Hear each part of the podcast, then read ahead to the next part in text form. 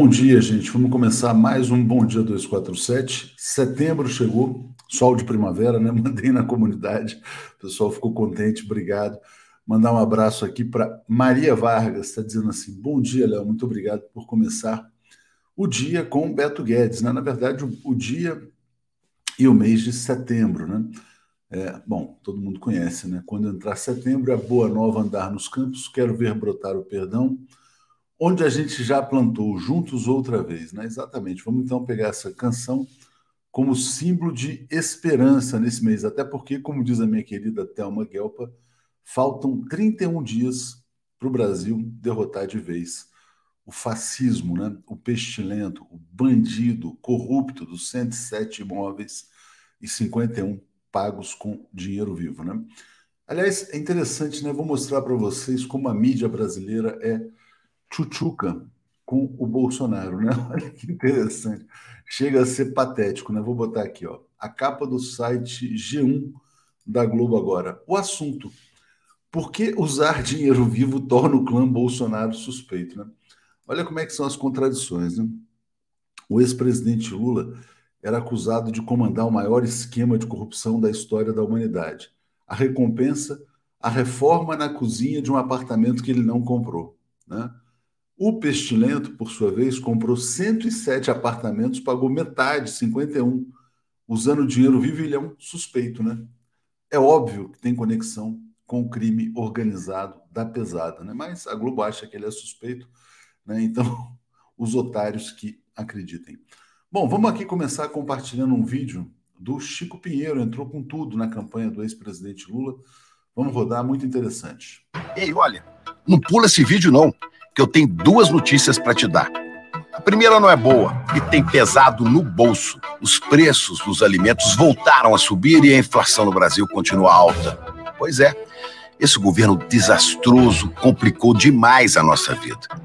Mas a boa notícia é que, graças a Deus, esse ano tem eleição e a gente vai ter a chance de votar em Lula para mudar o Brasil de novo. Só Lula tem experiência para resolver. Então, dia 2 de outubro, faz o L e vote 13 para o Brasil voltar a ser feliz. Lula presidente, o Brasil da esperança. Sensacional, né? Que craque da comunicação que é o Chico Pinheiro. Almocei com ele outro dia, figura fantástica. Não sabia né, que o Chico Pinheiro tinha trabalhado é, durante muito tempo com o Milton Nascimento, foi uma espécie de faz-tudo do Milton, e hoje eu tenho a alegria. Hoje vou ao show do Milton Nascimento, então estou muito já emocionado por antecipação, né? É, então, sensacional o Chico agora participando com essa ênfase, né? E pode estar apresentando vários programas, é importante, usem ao máximo o Chico Pinheiro, que vai dar resultado nessa campanha presidencial. É, vou ler aqui os comentários aqui também. Ali Oliveira também, lembrando, Beto Guedes, né? Quer dizer, quando entrar setembro, é boa nova andar nos campos, quero ver brotar o perdão, onde a gente plantou, né? Jorge Júnior, Léo, está passando propaganda do Bozo aqui no 247. Jorge, por favor, eu peço então me manda no atucha@brasil247 o link do vídeo que a gente vai bloquear, evidentemente, né? É, bom, então significa que a campanha do Bolsonaro está jogando dinheiro no YouTube a rodo, né? E esse dinheiro está sendo distribuído aleatoriamente nos sites políticos. Mas isso não vai mudar um voto aqui, porque todo mundo sabe que o Bolsonaro comprou 51 imóveis em dinheiro vivo, ele e sua família, né? Sinal evidente de conexão com o crime organizado. Esperançar novos mundos debaterá em dia 10 de nove de 2022 o processo eleitoral às 15 horas. Participe. E Zé Carlos está nos apoiando. Obrigado ao Zé Carlos. Só rodar mais um vídeo aqui antes de chamar o Zé Reinaldo. Importante também, né? Agora a campanha do ex-presidente Lula não vai deixar sem resposta o tema da corrupção. Vamos lá, rapidinho. A prisão do Lula foi uma grande armação política para tirá-lo da eleição de 2018. O cara liderava as pesquisas quando foi preso sem crime e sem prova. Condenado por um juiz que depois virou ministro, olha só, de Bolsonaro. Mas a verdade apareceu e Lula foi absolvido em todos os processos. Reconhecido no mundo inteiro, até pela ONU. Nessa eleição ainda vão inventar muita mentira contra ele. Mas o povo não se engana. Agora é Lula presidente o Brasil da esperança. É isso, tem que enfrentar todos os temas de frente, né? Porque falta muito pouco tempo para o Brasil voltar a ser feliz, como disse o Chico Pinheiro, né? Trazendo aqui então o Zé Reinaldo e a gente dá sequência aqui ao Bom Dia. Comentário de Zé Reinaldo. Bom dia, Zé, tudo bem? Bom dia, Léo. Bom dia, comunidade da TV 247. Dias muito tensos, né, Zé? Agosto passou voando, né? Passou voando, não teve nenhuma grande, nenhum grande desastre político, né? Algumas pessoas sempre temem o mês de agosto, estamos em setembro e é o último mês antes da eleição, né? Exatamente, estamos a 31 dias, né? 31 dias da, da eleição, temos 30 apenas de campanha, né? Ou até menos. Campanha. Vai, vai dar tudo certo. Dia 30, mais ou menos. Hã? Vai dar tudo certo? Eu espero que sim, está tá encaminhado para que dê certo. Acho que as possibilidades de vitória do Lula são grandes. A questão de se vai vencer ou não no primeiro turno está assim por um fio, né? Por poucos votos. Então a gente não pode garantir, né? Mas estamos é. trabalhando para isso, todos nós lutando por isso. Mas ontem o Ciro Gomes, né, que é o, pode ser o fiel da balança, cometeu o que o Alex Sonic está chamando de cirocídio, né? Disse, olha, imagina explicar isso lá na favela, né? né? Assim, quer dizer, como é uma figura elitista também, então isso pode ter um potencial de deslocar votos do Ciro para o ex-presidente Lula. Alguma efeméride hoje, Zé? Sim, três efemérides importantíssimas. É, 1 de setembro de 1939, o início do, das operações militares propriamente ditas da Segunda Guerra Mundial com a invasão da Polônia pela Alemanha nazista. 1 de setembro de 1961, abertura da primeira Conferência Mundial dos Países Não Alinhados, é, protagonizada por Tito, presidente da Iugoslávia. A conferência se realizou em Belgrado, então capital da Iugoslávia. Tito, que era o presidente da Iugoslávia, Nehru, que era o primeiro-ministro da Índia, Nasser, é, presidente do Egito, Kwame Nkrumah, grande liderança africana, presidente de Gana, e conhecido seu por uma leitura recente que você fez em uma entrevista brilhante aqui com o Bevins, o Sukarno, da Indonésia, que foi golpeado é, por um golpe, um dos golpes fascistas comandados pelo imperialismo estadunidense mais cruéis do século XX. Foi, foi a Conferência de Bandung, então? Não, a Conferência de Bandung foi em 55 que lançou as bases. Ah, sim. Aí, em 1961, cria-se o movimento dos países ah, okay. Como consequência Bom, da conferência, né? Exatamente. Bom, e como um efeméride esportivo importante, sem nenhum clubismo, hoje é aniversário do Corinthians. Parabéns aos corintianos, né? E parabéns aos flamenguistas também, né? Porque 4 a 0 uh, ah, fora de casa na Argentina numa semifinal, impressionante, hein, Zé? Sim, foi uma vitória realmente bastante eloquente, né? É, e no esporte, uma notícia triste, né? Muita expectativa que havia em torno da Biadade, que poderia ser campeã do US Open, perdeu na noite de ontem, então está eliminada, né? Mas enfim, está fazendo um belo papel aí no esporte brasileiro e mundial. Zé, vamos falar aqui sobre a América Latina. Tem várias notícias hoje. Vou começar pelo Equador. Essa aqui, ó. Organizações indígenas estão preocupadas com falta de resultados após a implantação de mesas de diálogo com o governo. Diga, Zé tivemos esse grande movimento grevista recente no Equador, e um movimento que gerou muita violência por parte do governo, que reprimiu duramente é, os indígenas. Foi, foi, na verdade, uma greve nacional e uma mobilização de indígenas que vieram de todo, todas as partes do Equador. E por é, negociação comandada pela Igreja Católica, Conferência Episcopal, decidiu-se implantar uma série de mesas de diálogo e negociação com o governo de direita do Guilherme Lasso, na expectativa de que dessas negociações resultassem respostas positivas, medidas concretas para solucionar os problemas que os indígenas levantavam. E agora vem a queixa de que até agora nada está sendo implantado e o diálogo tem sido inócuo. É possível que é, os movimentos grevistas voltem. A gente espera que não volte a violência contra o povo do Equador e contra as populações originárias. Falando nisso, né, Zé, é um tema que eu vou falar bastante com o Paulo, com o Alex, mas passo para você aqui esse compromisso assumido ontem pelo ex-presidente Lula no Amazonas, né? Não haverá mais garimpo em terra indígena. Diga, Zé. Perfeito, compromisso muito bom. É, isso tinha que ser uma norma realmente nacional, né? é, porque isso agride as populações indígenas, agride todas as populações locais e, naturalmente, devasta o meio ambiente. E, associado a isso, Lula ainda prometeu é, a questão do ministério para tratar da questão é, específica dos povos originários, algo que está sendo mais necessário do que nunca por conta da grande ofensiva que nos últimos anos tem sido feita contra esses povos, inclusive questionando é, a demarcação das terras indígenas, que é algo estabelecido na Constituição de 88. Importante, Zé. E também é importante destacar né, que esse compromisso do ex-presidente Lula facilita também a sua aceitação pelo, né, vamos dizer assim, pelo, não queria dizer pelo imperialismo, né, mas enfim, é uma agenda que é convergente com a agenda ambiental do governo Biden também, né? É, eu acho que há uma consciência hoje mundial de que essa questão ambiental precisa ser enfrentada com objetividade. Naturalmente, a gente sempre fica com o pé atrás quando as potências internacionais procuram é, apresentar soluções à moda delas, intervindo nos nossos assuntos internos, mas é claro que é, a convergência destas intenções e dessas é, propostas programáticas do presidente Lula, é, coincidindo com tendências que estão em curso na realidade internacional, isso facilita, naturalmente, a execução dos planos. Tatiana nos lembra assim, em 2018 muitos indígenas votaram em Bolsonaro, infelizmente, né? Bom, e aí falando também ainda em América Latina, e um governo que também tem uma preocupação com essa questão ambiental indígena, né? Tá aqui, ó, 56% dos colombianos aprovam a gestão de Gustavo Petro, 20% de desaprovação. Então ele começa com uma expectativa positiva, né? Sem dúvida, ele começa bem, ele tem irradiado simpatia, ele tem mostrado capacidade de diálogo, habilidade política. Então, eu acho que é um bom começo.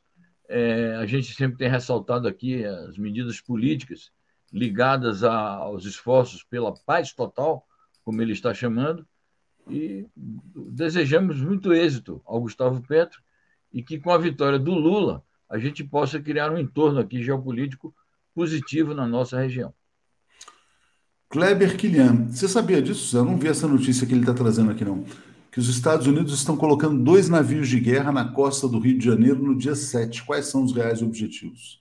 É, não estava informado a respeito, vamos, é, vamos buscar informação, a ver se isso é uma medida concertada com a Marinha Brasileira, com o governo brasileiro, que significado teria isto? Não, se houver, provavelmente é algo assim, que diz, olha, ah, uma celebração pelo bicentenário da independência. Não, acho que não deve se desconfiar de nada mais grave em relação a isso, não, porque não, explicitamente não há apoio dos Estados Unidos a um golpe de Estado. Exato, eu acho que não é isso. Num caso como esse, não deve haver visão é, conspirativa, né? Vamos, vamos a buscar a informação, a ver o que significa de fato. Argentina, Zé. Chanceler apelando pelo fortalecimento da coligação Frente de Todos, né? Como é que está a situação na Argentina? Bom, foi uma reunião ministerial e o chanceler, então, se encarregou de apresentar alguns resultados. É, trataram também de temas econômicos, porque o país está vivendo uma crise econômico-financeira muito grave. Mas essa notícia enfoca é, dois aspectos fundamentais da vida política argentina nos dias de hoje. Primeiro, a necessidade da unidade desta coalizão que levou o presidente Fernandes a, ao governo, venceu as eleições. É, depois teve um tropeço nas eleições legislativas, mas é, o prestígio do governo se mantém, a estabilidade política se mantém. Mas o país está diante de uma grande ofensiva da direita, liderada pelo Maurício Macri, ex-presidente, que quer voltar nas eleições que já se aproximam. Então, ele fez um apelo o Cafeiro é, fez um apelo ao fortalecimento da coalizão governamental e, nesse fortalecimento, ele destacou a importância da unidade, porque a gente sabe que é um, um governo com uma base política muito diversificada, há controvérsias, naturalmente, mesmo entre a Cristina e o Fernandes, e, portanto, ele faz um apelo à unidade. Então, esse é um aspecto importante político. O outro aspecto político de destaque é que ele reafirma as intenções do governo, é, naturalmente ele está falando em nome do presidente, de fortalecer a liderança da presidente, da vice-presidente Cristina e de defendê-la em face da perseguição judicial que está sofrendo. Há informações também de que é, o próprio presidente da República estaria é, preparando manifestações populares em apoio à, à vice-presidente, e que, se isso for realizado, será muito bom, porque expressará a força política do governo e da liderança da Cristina. Obrigado ao Olavo Lins por, por colaborar aqui com a TV 247. E a Janilce dizendo assim: ó, muito importante a pauta de proteção aos indígenas e povos indígenas. As indígenas, né? Lula mostra que defende a soberania nacional protegendo a floresta amazônica. Exatamente, porque o Bolsonaro, quando permite a devastação, né, em nome de, olha, defender os interesses nacionais, ele está atacando a soberania nacional. Zé, ontem saiu a capa da Time e o, Gabriel Boric foi capa da revista, o presidente chileno, né? E ele falou uma coisa muito interessante, muito importante. Ele falou: ó, a América Latina terá que reagir caso o Bolsonaro tente golpe no Brasil. Então, o Brasil pode ficar isolado, né? aqui dentro mesmo, na América Latina, um isolamento provocado pelos vizinhos. Importante esse posicionamento, né? Acho que sim. É, o Boric parte de uma, uma concepção democrática, de uma concepção também de, de boa vizinhança com as forças progressistas do Brasil, é, de posicionamento do Chile ao lado é, de, uma, de uma perspectiva favorável uma perspectiva de que o Brasil mude de orientação no período que daqui a pouco vai se inaugurar. Ao mesmo tempo, não deixa de ser uma forma também de reagir à, à verborragia é, do Bolsonaro, que atacou de maneira bastante insultuosa a figura dele, que é um presidente jovem e o Bolsonaro disse que quando ele era líder das manifestações, tocou fogo no metrô, e isso gerou um protesto da chancelaria chilena. Então, tudo isso é positivo, é, mostra que não há respaldo na vizinhança, porque eu acho que mesmo os governos mais à direita, tipo, por exemplo, nós temos um governo mais à direita no Uruguai, eu duvido que um governo como aquele é, tenha autoridade, tenha capacidade perante o seu povo de apoiar uma manobra golpista aqui no Brasil. É, e os outros governos, os, os, que são progressistas, não vão, é, não vão se calar, vão protestar. Bolívia vai protestar, México vai protestar, Argentina agora, a Colômbia. O Peru que talvez se cale, porque o Peru está vivendo um verdadeiro descalabro ali. O, o, governo foi eleito pela esquerda, mas já perdeu o rumo. Mas é, eu acho difícil o Bolsonaro é, alcançar qualquer tipo de respaldo mundial e menos ainda latino-americano, em face de qualquer tentativa antidemocrática. Certamente. O, deixa eu só mandar um abraço aqui para o Pedro Ayrton Queiroz Lima, que faz o delicioso café Beatriz. Eu sempre faço propaganda do café Beatriz lá do Ceará. Quem irá ao encontro em Fortaleza? Eu vou, Florestan vai, Rodrigo Viana vai também. Teremos aí o Marcelo Show, o pessoal da imprensa aí do Ceará também. Então, no dia 10 de setembro, estaremos aí é, deixa eu até botar. Uh, na verdade, o encontro é aberto né, na Associação Cearense de Imprensa, mas quem quiser já comprar os livros lá por antecipação, é, pode entrar nesse link aqui, que é o bit.ly barra 247 em Fortaleza. Né? É, vamos dar ampla divulgação em todos os nossos canais aqui, esperamos vocês por lá, vai ser muito legal. Zé, então voltando aqui, deixa então trazer agora uma notícia importante do Lopes Obrador, tem sido aí uma grande liderança, propondo uma, uma trégua né, no conflito da Ucrânia. Então, aliás, botei a notícia errada aqui, deixa eu já botar do México aqui rapidamente, e aí você comenta para a gente, por favor. Muito bem, eu acho importante que o, o Obrador tome iniciativas como esta. Ele tem sido muito ativo em política externa, é, principalmente na área latino-americana. A gente já comentou aqui várias vezes o protagonismo dele na CELAC, as propostas que ele faz de uma nova concertação de forças no plano é, da região das Américas, né? Ele propõe, inclusive, a substituição da OEA por um outro organismo que, na visão idealizada dele, poderia ser a imagem e semelhança da União Europeia. Então, tudo isso é positivo, que ele esteja preocupado com a América Latina se tornar, um, de novo, um protagonista no cenário internacional. E agora ele se volta para essa questão do conflito lá na Ucrânia. o que é muito positivo, na minha opinião. É, eu acho que, por exemplo, isso se soma a declarações que o Lula tem feito a esse respeito. Ainda esses dias a gente é, noticiou que o Lula é, tem essa preocupação de que, assumindo a presidência da República, vai se voltar também para dar uma contribuição à paz mundial, é, buscando uma solução para esse conflito. Então, acho que tudo isso é muito positivo. O importante, me parece, é, eu diria complementarmente ao elogio essa iniciativa, é que isso seja bem costurado.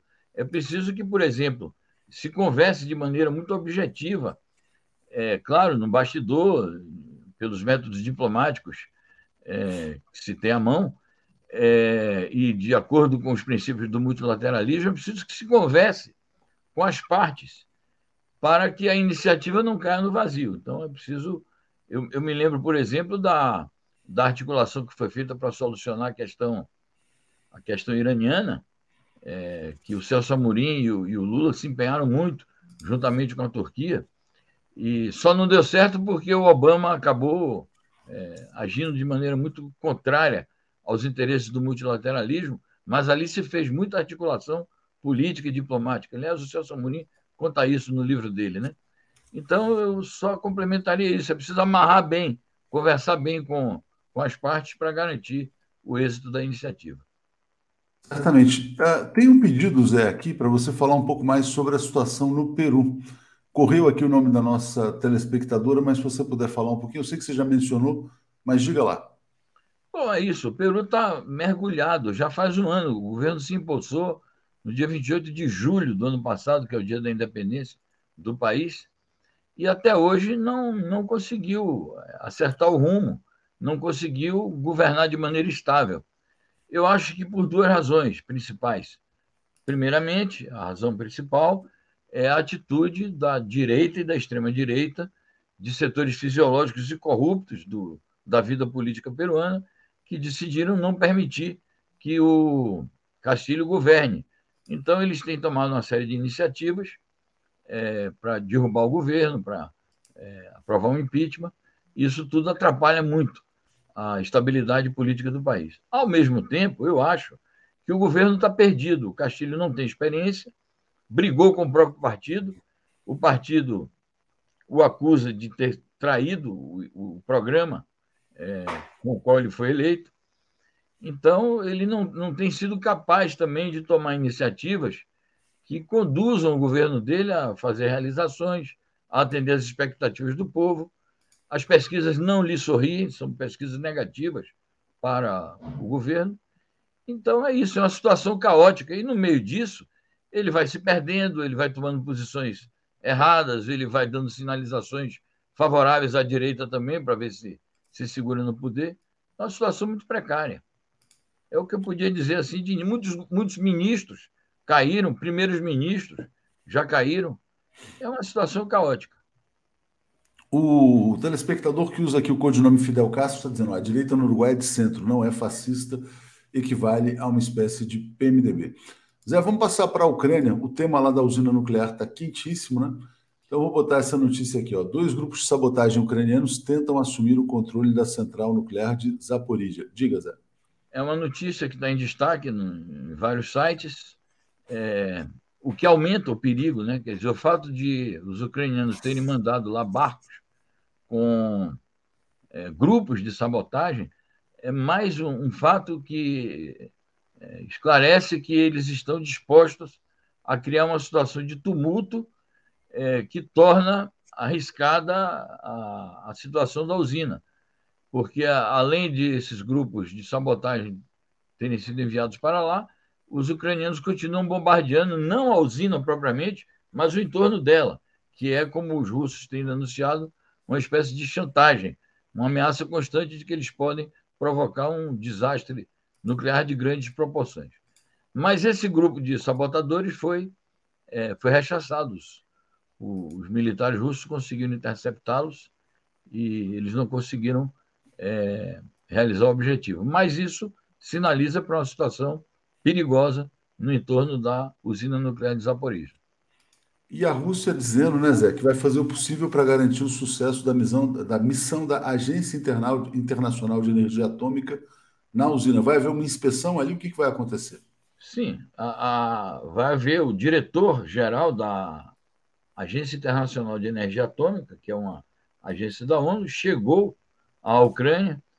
É, a forma como ele chegou lá criou também insatisfações na Rússia, porque ele chegou via Kiev, ao invés de ir diretamente à região. Naturalmente que a ONU vai alegar que a soberania do Estado Nacional sobre a região e da Ucrânia, portanto, ele não podia ir à Ucrânia sem passar primeiro por Kiev e sem ser recebido pelo presidente.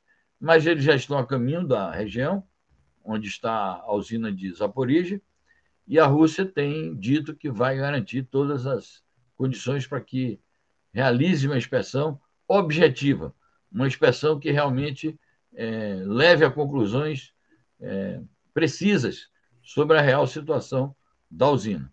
Vamos aguardar o que vai acontecer a partir da chegada da, da missão, ali na, é, em Erdogan, que se chama a cidade, e que comportamento terão as forças militares de ambos os lados, porque se acusam mutuamente, a Ucrânia acusa a Rússia e vice-versa, de estar provocando instabilidade na região.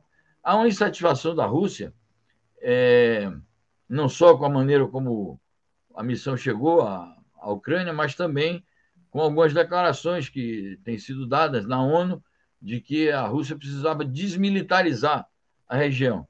E a Rússia retruca dizendo que se nós fizermos isto, nós vamos abrir o caminho para é, maior insegurança. Então, eles estão dizendo nós garantimos a segurança da, da missão. Vamos ver o que ocorre. Certamente. Bom, a Rogéria dizendo aqui, Zé, imobiliária Bolsocaro, compre seu imóvel com dinheiro vivo, o suco de laranja é grátis, né? Uma última notícia internacional aqui sobre o Sergei Lavrov, chanceler russo. Ele está dizendo o seguinte: ó, na era atual, a Rússia é obrigada a confiar nas suas próprias forças. Né? Foi assim também na Segunda Guerra Mundial, né, Zé? Exatamente. Acho que o princípio de apoiar-se nas próprias forças é um princípio caro a todos os países que prezam a sua independência e a sua autonomia, a sua autodeterminação e procuram é, seguir os princípios da própria ONU, porque os princípios da ONU é, falam principalmente disso, da, é, de assegurar a autodeterminação de cada país e de cada povo.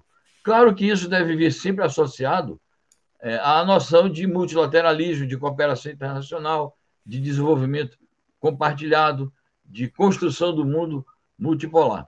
O que eu entendi da declaração do Lavrov é que ele, ele chega a dizer o seguinte: ó, quando eu falo em era, não é um, um curto espaço de tempo, estou falando uma era propriamente dita, ou seja, uma longa época histórica. Então ele diz o seguinte: que nesta época histórica em que não se prevêem é, soluções muito claras para é, conter é, os apetites expansionistas e guerreiros das grandes potências imperiais, os países têm que se defender. E no caso da Rússia, que está sob ameaça constante, ele volta a afirmar que a expansão da OTAN é uma ameaça existencial à segurança da Rússia. Ele diz: numa era como esta, nós não temos que contar a não ser com nós próprios, em primeiro lugar. Então, é uma declaração que eu acho que tem uma, uma força e, ao mesmo tempo, tem um, um quê assim de, de desolação em relação às possibilidades de cooperação para conter essa, essa avalanche imperialista.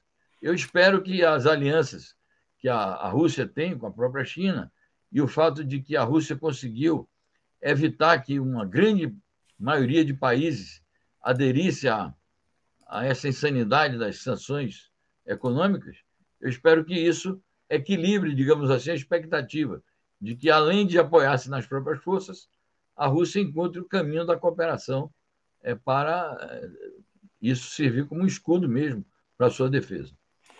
É isso aí, Zé. Obrigado a você, obrigado aqui a Daniela Garrozinho dizendo vamos deixar nossos likes e vamos em frente. Valeu, um grande abraço a você. Bem, um abraço, bom programa aí. Tchau, tchau. Valeu. Tchau.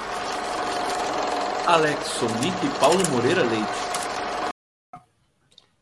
Bom dia, gente. Bom dia, Paulo. Bom dia, Alex. Tudo bem, Paulo? Tudo bem. Bom dia, Alex. Tudo em paz? Bom dia, bom dia, tudo em paz. Bom dia, Léo. Bom dia, Paulo. Vamos dia. aqui para mais um dia, agora já no mês de setembro, gente.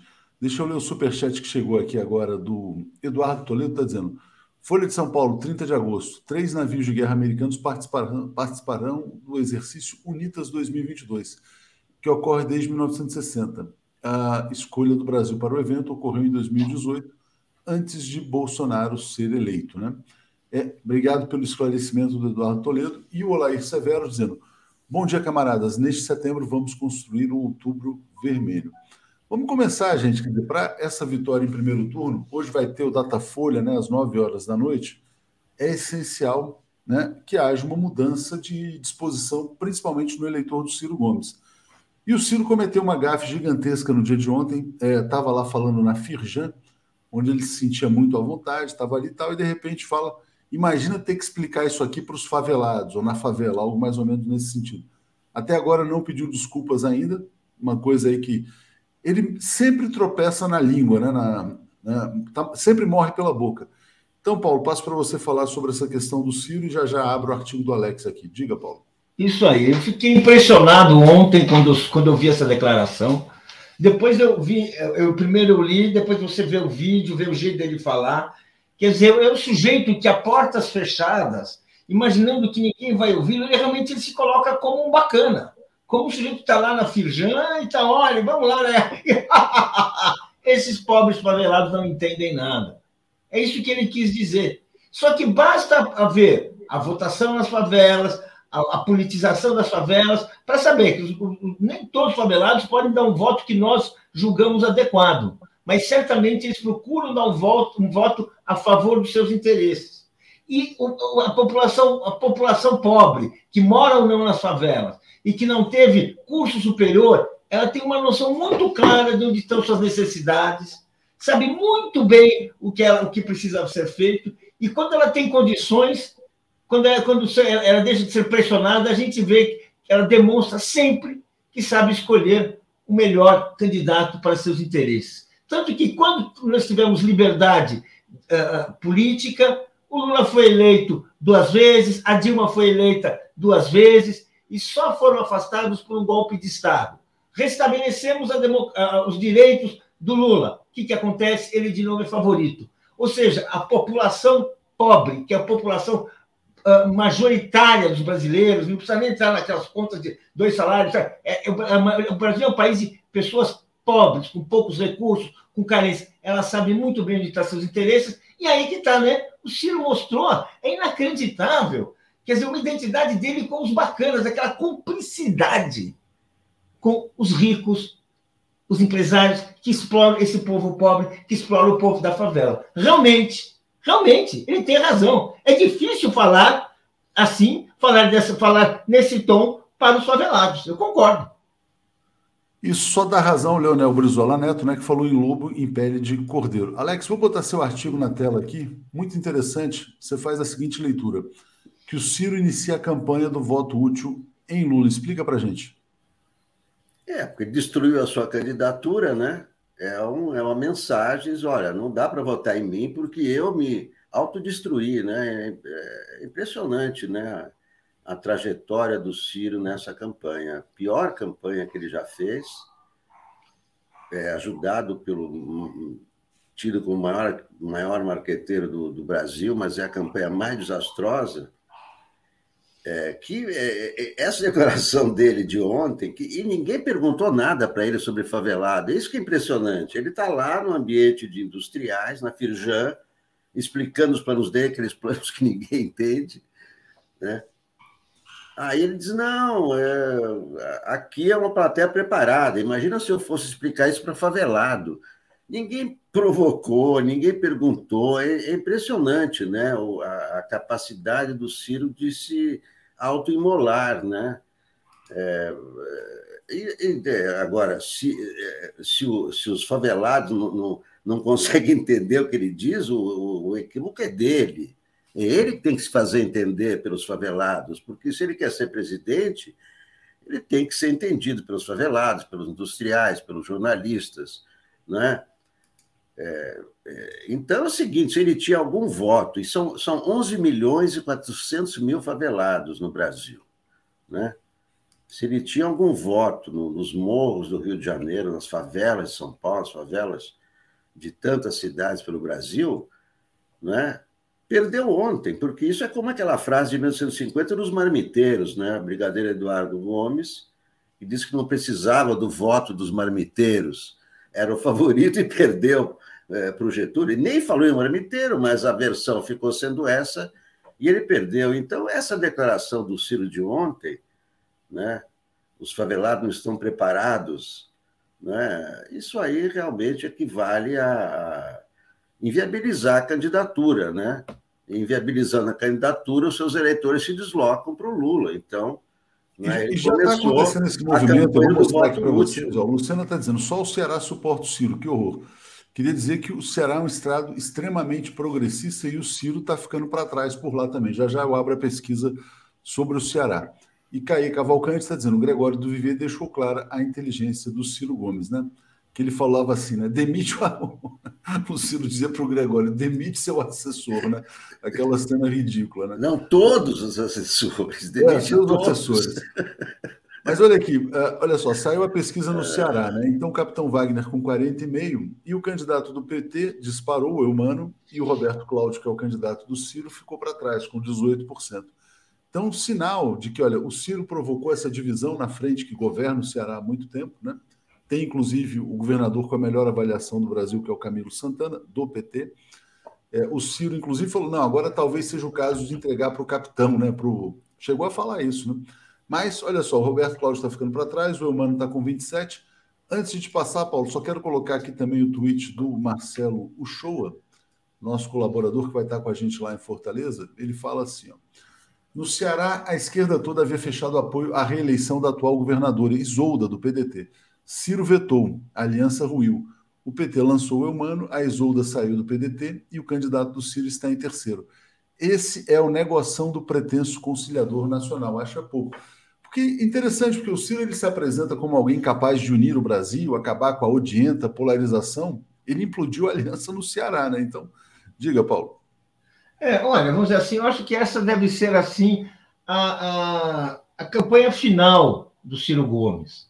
Embora nunca exista, uh, seja muito arriscado fazer profecia em política, mas de fato ele vem acumulando derrotas atrás de derrotas. Na última campanha, ele foi passar o segundo turno em Paris, não teve coragem de ficar aqui cumprindo um dever de todo aquele que se apresenta como um democrata, não só como democrata, como de esquerda, e tentar impedir a vitória do Bolsonaro, preferiu ir para Paris, mas agora ele está tá se superando.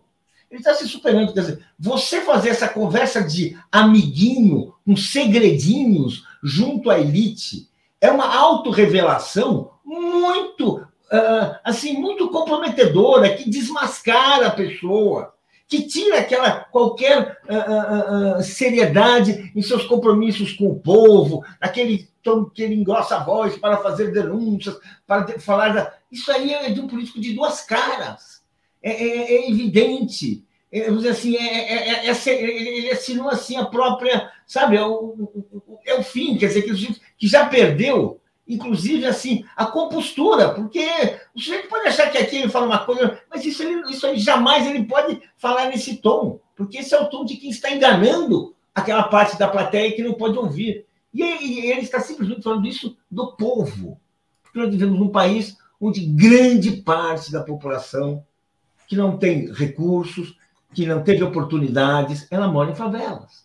Então, ele falar isso, e não quer dizer que ela não tenha inteligência, não quer dizer que ela não tenha, ela não perceba a realidade, tanto que quando aparecem líderes responsáveis, as favelas mostram-se pontos importantes de apoio de políticas progressistas, como foi o caso do Brizola no Rio de Janeiro. Ou seja, é preciso, é, é, é um desrespeito assim, sabe? É, é enfim, é, eu, enfim, é, é difícil uh, completar. É, enfim, é um fim de carreira mesmo. Acho que agora não sei mais para onde vai. Fim de carreira, né? E realmente, quer dizer, ele tinha um papel importantíssimo na, na tarefa de evitar o segundo turno, e caso ele continue derrapando, o segundo turno pode ficar mais distante, né? Deixa eu agradecer aqui a Lia Oliveira dizendo: ó, Ciro está se preparando para eleições futuras como liberal de esquerda. É, Denilson, o tropeço do Ciro é desculpável. Já pensou usar uma máscara 24 horas por dia, 7 dias por semana? É, eu acho que você pegou o ponto, viu? Realmente caiu a máscara, né? de quando em quando tem que mostrar a sua face real. No caso do Coronel Ciro, é falar demais. Exatamente, o peixe morre pela boca. Né? É, bom, mas nem é um peixe, né? Mas enfim, obrigado aqui a Marisa Maria, que está nos apoiando. A Ali Oliveira está dizendo: é uma campanha por antecipação do Ciro. Jairo Costa, obrigado a Tuxo na defesa do Ceará Progressista. Grande Jairo, que estava com a gente lá no Rio. É, acho que já li aqui o, o do Denilson também. E o Olavo está dizendo que Ciro é um bozo que sabe pegar nos talheres. Sobre Bolsonaro, Alex, eu vou botar. Olha que interessante aqui, ó. O negócio está realmente se espalhando. Encaixou essa denúncia contra o Bolsonaro. Isso aqui é manchete no Guardian, jornal em inglês, né? Então, o Bolsonaro sob fogo depois da compra de 51 imóveis em dinheiro vivo, né? É um escândalo internacional, né? E vai sair o documentário da BBC também. Então, o Bolsonaro está sendo retratado como bandido no mundo inteiro. Diga, Alex. É, isso aí é, não, não, não dá para é, não dá para varrer para debaixo do tapete, né? É uma, é uma coisa muito grande. Isso é coisa de ditadores, né? É um deputado baixo clero, né? Acumular essa, essa fortuna, esse patrimônio, é, e, e, e, ninguém saber antes, é, se ele continuasse deputado, né? O melhor negócio para ele é continuar deputado. Ninguém ia saber jamais disso aí, porque ninguém ia investigar um, um deputado do baixo clero, um deputado do centrão. Mas uma pessoa com esse é, é, é inacreditável né, que uma pessoa com, com essa ficha não é, tenha coragem de se candidatar a presidente da República, sabendo que o presidente da República fica sob holofotes 24 horas por dia, a vida dele é escrutinada de alto a baixo. É, então, é, é realmente um caso que é, é, é, não dá para parar esse caso, não dá para colocar sigilo de 100 anos, né? Esqueceu de colocar sigilo de 100 anos nessas transações, e isso faltando um mês, um mês para as eleições, né? O Auxílio Brasil não funcionou. Né? Já ficou comprovado que o Auxílio Brasil não mexeu em nada, ninguém se dispôs a ser comprado, nem os mais pobres, né, que estão na pior se dispuseram a, a, a ser comprados por causa do, do, do, Auxílio Brasil. E com mais essa, essa é, é, denúncia, que, que, não é nem uma denúncia, é uma realidade, né? são documentos que, que mostram, e, e não tem defesa, tanto que eles. A, a defesa dele é. É, mas qual é o problema de comprar imóvel com dinheiro vivo? Quer dizer, para ele não há nenhum problema em cometer atos com indício de crime. Né? Para ele, isso é normal. Essa é, é, a vida do clã Bolsonaro. É uma vida né, sempre às margens da, da lei. É, então é um moralista sem moral que para ele o crime não existe. Né? Falando em moralista sem moral, Paulo, eu vou botar essa notícia aqui do Podemos, né? Olha que interessante, quer dizer, o que está rolando no Podemos, o partido do ex-juiz Sérgio Moro, declarado suspeito pelo Supremo Tribunal Federal, né? É, bom, Podemos acusa Moro de tentar beneficiar amigos com dinheiro do fundo partidário e de Caixa 2, né? Então tá aqui, ó. É, o, o, part... o ex-partido dele, na verdade, está dizendo que o ex-juiz usava Caixa 2 nas... e, e, tinha um laranja particular chamado Luiz Felipe Cunha. Interessante, né? Você ver essa desmoralização do Moro também, né? É, de fato, quer dizer, é, é assim, foi muito rápida, né? O desmonte, né? Quando a, a, o, o herói da Lava Jato, o mito da Lava Jato, presidenciável, que tomou posse no ministério do Bolsonaro como assim, um futuro presidente da República, tá aí, né? Tá aí, né? Ou seja, é, assim, e devemos tudo isso ao trabalho incansável de todos aqueles jornalistas e advogados que se dedicaram a desmontar a Lava Jato que, operação assim democrática, bem fundamentada, que desmascarou o Sérgio Moro, que impediu que ele seguisse a, a sua carreira de felicitar uh, uh, os brasileiros, as brasileiras, com, com os, os maiores esquemas de perseguição políticas já vistos em nossa história. A história virou, tudo, tudo se decompôs, e o que, que aconteceu? O Sérgio Moro, o Sérgio, o, o Sérgio Moro é como aquele rei da, da, da fábula, né? O rei está nu. Acabou. Todas as coisas que ele fez, tudo aquilo que ele escondeu, está aparecendo e agora aparece com gosto. Porque as pessoas têm gosto de denunciar o Sérgio Moro, porque é o gosto da sua frustração, o gosto da sua decepção, o gosto da sua traição. E importante, o Joaquim vai estar aqui hoje, né? Esse Luiz Felipe Cunha, que é apontado pelo Podemos como laranja do Moro, né? O Joaquim já escreveu sobre ele, o coordenador de campanha foi advogado da Petrobras, né? Olha que interessante, né? Quer dizer, enquanto promovia o golpe de Estado e, o, e, no governo Temer, ele conseguiu encaixar dentro da Petrobras como advogado seu coordenador de campanha, agora acusado de ser laranja pelo Podemos, né? Então tem mais coisas aí para serem investigadas. E o Joaquim, e olha, o que esses caras mamaram na Petrobras é impressionante, né? Bom, vamos lá trazer mais notícias aqui. Alex, é, vamos falar então da campanha do ex-presidente Lula, que agora está adotando uma. Até rodei um vídeo no começo do programa. Tem uma mudança de estratégia. Quer dizer, o Lula não vai ficar com uma postura passiva diante desse tema da corrupção e vai acusar a corrupção bolsonarista. Né? O Lula não pode ficar na defensiva. Ele é um cara inocentado, não deve nada a ninguém, como disse o próprio William Bonner, né? E quem está aí cheio de capivara é o Bolsonaro. Então, diga, Alex. É, eu acho que tem que ter uma virada na campanha do Lula na, na TV. E parece que vai ter, porque, olha, hoje é quinta-feira, hoje é dia de horário é, presidencial. É, é, é contando com hoje, são 12 programas só, até o final da campanha. Nós já estamos há 30 dias. Né? São 12 programas. E está na hora. Não, não, não, precisa ser o Lula batendo no Bolsonaro, mas a campanha bater no Bolsonaro. Bater no Bolsonaro significa o seguinte: significa mostrar quem ele é significa que ele. Porque a, a campanha até agora só fala da, da, da, da comida, e é claro que as pessoas estão com fome e tudo. Mas a, as pessoas também têm fome de democracia. E o, o, que tem que ser colocado na campanha do Lula é que o Bolsonaro é o inimigo da democracia. Tem um candidato nas eleições que é inimigo da democracia. E o que, o que é equivalente a, a, a, ter, a ter comida no prato? Tem, tem, que mostrar quem é o Bolsonaro. É, é, não, não, não basta só dizer é, eu fiz um grande governo, eu fiz isso, eu vou devolver isso. Tem que mostrar quem é o outro, tem que começar, né, começar a bater no Bolsonaro, porque é, é, é assim que funciona a estratégia eleitoral, é, sempre foi assim.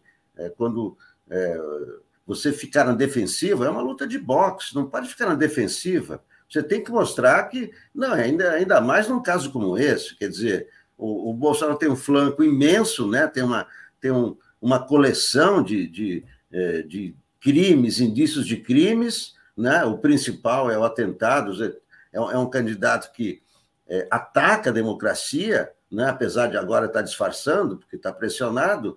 Então, tem que tem que partir, tem que a, a, campanha não digo nem o Lula, não precisa ser o Lula, mas a campanha do Lula tem que tem que fazer isso. Não pode ficar nessa de defensiva, ah, e tal. Não. E quem está atacando é o Bolsonaro? Ah, é. Então tem que partir para cima dele. Com, ah, e, e, e, é, é muito fácil, né? Não precisa, não precisa inventar nada, não precisa criar nada, basta né, transcrever o que está nos jornais, transcrever o que se fala. Agora, tem o seguinte também: as campanhas hoje são muito limitadas. Primeiro, pelo, pelo espaço, né? quer dizer, tem três minutos ali para né?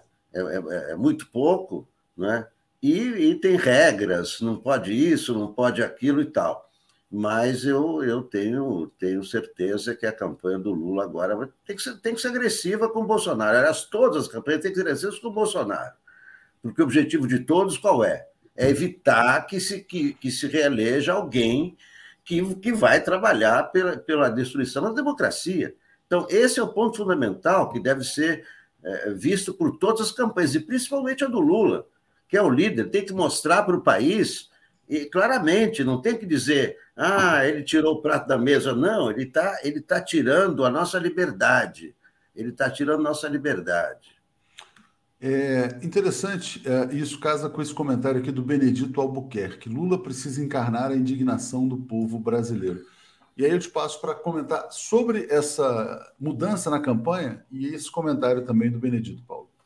Exatamente, o Benedito tem razão e todos aqueles, eu me incluo, que observaram que o Lula estava muito bonzinho no debate, que ele não estava com espírito de luta nas discussões, que ele não estava indo para cima para deixar claro que ele estava que ele era um candidato que vinha para mudar o país, não era um candidato só que, que tinha sido um grande presidente como ele foi, mas um candidato que tem um compromisso com as mudanças, que está olhando para o futuro e que sabe as, as implicações que, que estão envolvidas em ser o sucessor do Bolsonaro. Ele vai herdar um país arruinado, um Estado uh, falido.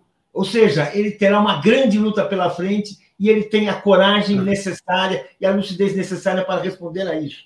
Ou seja, é, é, o que eu estou percebendo com essa. É, o, Lula, a, a, o Lula fez um balanço correto do debate, um debate onde ninguém foi bem, nem ele. Bolsonaro foi muito pior que ele, mas ele também deixou de ser, de ir tão bem quanto poderia, justamente porque ele, em determinado momento, ele perdeu esse, esse espírito combativo, que, que está voltando está retornando, é uma grande notícia, é realmente o tom que precisamos ter na campanha. O Lula tendo clareza e dizendo para o povo, dizendo para o eleitorado, chamando o eleitorado a se mobilizar para defender seus direitos e, junto com ele, reconstruir o país. Essa é a ideia, a ideia que, que tem que estar cada vez mais presente e que uh, uh, eu acho que agora, no, no, próximo debate, em suas próximas aparições, vai, vai ser mais claro. A gente vê pelas declarações que ele está fazendo.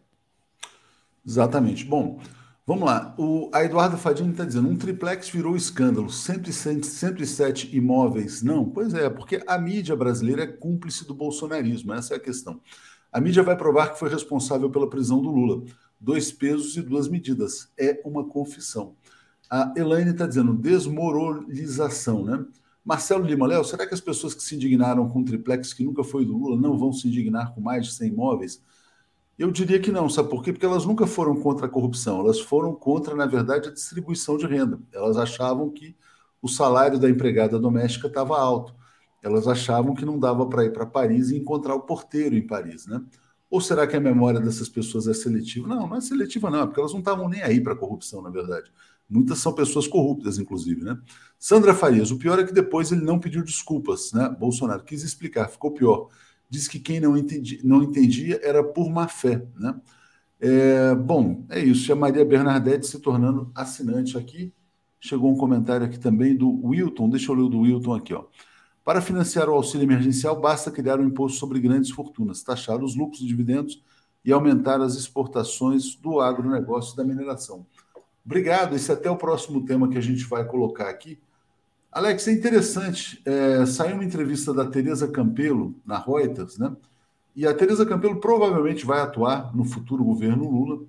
E ela está dizendo: a prioridade vai ser encontrar recursos no orçamento para pagar o auxílio de 600 reais. Por quê? Porque na proposta orçamentária do Bolsonaro, que ele mandou ao Congresso, ele mentiu. Ele está prevendo lá o auxílio de 420, não de 600. Então ele está dizendo que vai dar algo que não tem previsão orçamentária. Para pagar, a Tereza Campelo está dizendo que vai ter que fazer mágica ali, né? Remanejar a verba daqui para lá, enfim. Ver como resolver o problema criado pelo próprio bolsonarismo, que diz que vai dar algo que não vai dar, até porque não vai ser eleito também, mas enfim. É, passo para você falar a respeito dessa questão do auxílio, Alex. Não, o auxílio foi, foi essa jogada de última hora, né? jogada eleitoral é, mas aí tu não percebeu, quer dizer, não, é, as jogadas do Bolsonaro, aquelas que ele, que ele usou em 2018, não estão funcionando mais em 2022, né? As pessoas, em 2018, as pessoas foram pegas de surpresa, ninguém sabia quem era esse cara direito, né? Agora já ficaram sabendo, então, é, essas, é, essas mentiras dele com esse auxílio, agora o que a Tereza Campelo está falando é, é, é, um, é, um, é um projeto real de um, de um auxílio, né? E eu acho que está na hora mesmo da, é, de colocar em prática a renda básica do Suplicy, não importa que o Ciro tenha né, colocado na proposta dele, não importa. Isso é um projeto antigo do Suplicy, etc. Né? Isso tem que ser a política de Estado, não, não, não, não tem que ser política de governo. Né? Tem vários projetos aí é, que só podem, só podem ter futuro eh, se colocados como projeto de Estado, não de governo, porque chega um governo muda, outro troca, não. Então, é, de, de, de, essa, é, o próximo mandato, né, tudo indica que vai ser, vai ser o mandato do Lula, eu acho que tem que se, tem que se é, pensar nisso. É, são, são políticas sociais de Estado né, que, não, que não possa um futuro governo é, vir e, e, e, destruir como, como o Bolsonaro está tá, tá usando, né, tá usando como jogada eleitoral, né, sem pensar no futuro dessas pessoas, né, dessa gente tão, tão sofrida, né, tão humilhada e tão ofendida. Exatamente. Obrigado aqui, a Carolina está me corrigindo, são 405, né? Eu falei 420. Cadu Lacerda, democracia não serve para atrair votos de quem está morrendo de fome. Quem tem que destacar a corrupção é a campanha, não Lula. Lula é a esperança. Elaine Machado está dizendo: a Globo Lixo não inocentou Lula, ironizou dizendo que não devia nada à justiça, deixando no ar questões de rito, não de mérito. Né? Só que acontece, Elaine, que a Globo não é um tribunal, né? Eu poderia criar aqui o Tribunal 247 e dizer que a Globo é culpada de um monte de coisa. A Globo pode falar o que quiser, mas enfim, não tem nenhum poder para isso. Paulo, eu vou botar o seu artigo aqui na tela agora, que é esse aqui, ó. TSE encara o tumulto bolsonarista, né? Que é, você fala sobre a questão das armas. Só que surgiu uma questão nova, que foi o Alexandre de Moraes meio que aceitar uma proposta lá dos militares para fazer um teste de integridade das urnas. Será que ele não está dando uma colher de chá muito grande para os militares, não? Olha, primeiro, eu acho que a gente falou ontem dessa decisão do TSE, só repetindo, ela é importante, ela mostra um senso de responsabilidade. Agora, eu também estou estranhando essa recepção ao ministro da Defesa. Eu não entendi, porque tudo o que a gente, todas as análises que a gente faz, todo o entendimento que a gente uh, pode ter dessa postura dos militares quererem discutir uh, o sistema eleitoral, fazer testes, examinar, é porque eles estão engajados nessa, nesse esforço do Bolsonaro de melar a eleição, de tirar credibilidade do resultado, colocar o voto em dúvida. Nunca, assim, eu não lembro em momentos da história brasileira em que o povo brasileiro duvidou do seu voto. Claro que sempre tem pessoas que dizem aqui, aqui ali uma vez, mas assim, o voto nunca foi, uh, nunca foi colocado em questão. E assim, uh, a, a, o que mostra que há um vigor na nossa democracia, apesar dos seus inimigos, apesar de, de, de tantas, tant, tantas mobilizações que se fazem para derrubá-la. O povo tem esse respeito, é talvez um instrumento político que ele sabe que é o mais importante, já que muitas portas só estão abertas para quem para o andar de cima e para o andar acima do de cima. Né? Então, vamos assim, tem isso aí. Agora, uh, uh, uh, por isso é importante. E eu não entendi, eu não entendi, eu confesso, eu fiquei preocupado quando eu vi essa decisão, porque, bem, quando fala vamos fazer um teste, uh, quando você vai fazer um teste, você pode dizer que o teste é bom, que não é bom. Tá... E aí? Vão mexer nas urnas um mês antes? Vão mexer depois? Vão mexer durante? Vão questionar o resultado? Porque é evidente que se vão fazer, inclusive, porque é uma, é uma coisa de fazer durante a votação. Ou seja, é aquela coisa assim de criar um tumulto. Evidentemente, alguém já vai dizer ali, já vai ter gente ali ensaiada e preparada para fazer confusão, para questionar o resultado, para criar um, um ambiente de alarme e tentar criar uma coisa de descrédito. Confesso que eu fiquei preocupado. Preocupante mesmo. Gente, sobre o encontro lá em Fortaleza, agradecer aqui a Natália que está colocando aqui. Só deixar esse link, né? Quem puder acessar bit.ly barra 247 em Fortaleza. Alex, como é que você viu essa concessão do Alexandre de Moraes aos militares? É o seguinte, acho que clima para tumulto, né? Acho que não, não há mais espaço, né? O próprio Bolsonaro está baixando a bola, né? Ontem em Curitiba ele, ele até mandou baixar as, as faixas, cartazes golpistas, né? Derrubar o STF e etc. Então, é, eu, eu, eu não acredito que o Alexandre de Moraes, que tem sido, né, tem tido uma postura firme, até agora não acredito que isso aí vá, de alguma forma, tumultuar, né? É, não, é, não é saudável, não é normal, é, nada a ver Ministério da Defesa é, é querer explicações, interferir, embora aquela reunião ninguém estava fardado, eram todos militares da reserva, inclusive o, o Paulo Sérgio, Paulo Sérgio Nogueira, né? Estava ali de. Mas não é, não é, não é normal, não é democrático, tem nada a ver, né? Agora, também não acho que isso aí seja um sinal de que o, o Alexandre de Moraes cedeu, ou seja um sinal de que não, eles vão melar as eleições. Eu não acho que, há, é, depois de tudo que nós passamos, que haja clima para melar a eleição. Não acho com todas as advertências, com todas as cartas, com todos os recados, com e com, a, com a, é, o posicionamento e as, as atitudes firmes do TSE, tirando esse vídeo, tirando aquele vídeo, é, punindo isso, punindo aquilo. Então, não, não, não acho que haja espaço para melar eleição, para nada disso, não é? é então, eu, eu, eu confio que o Alexandre de Moraes é, até ah, permite ir até aí, etc., mas não, não acho que isso seja uma porta de entrada para tumulto, uma porta de entrada para melar, uma porta de entrada. Realmente não vejo, não acho, é, acho que não há, não há clima, não acho que, há, que haja clima para isso. Diga, Paulo.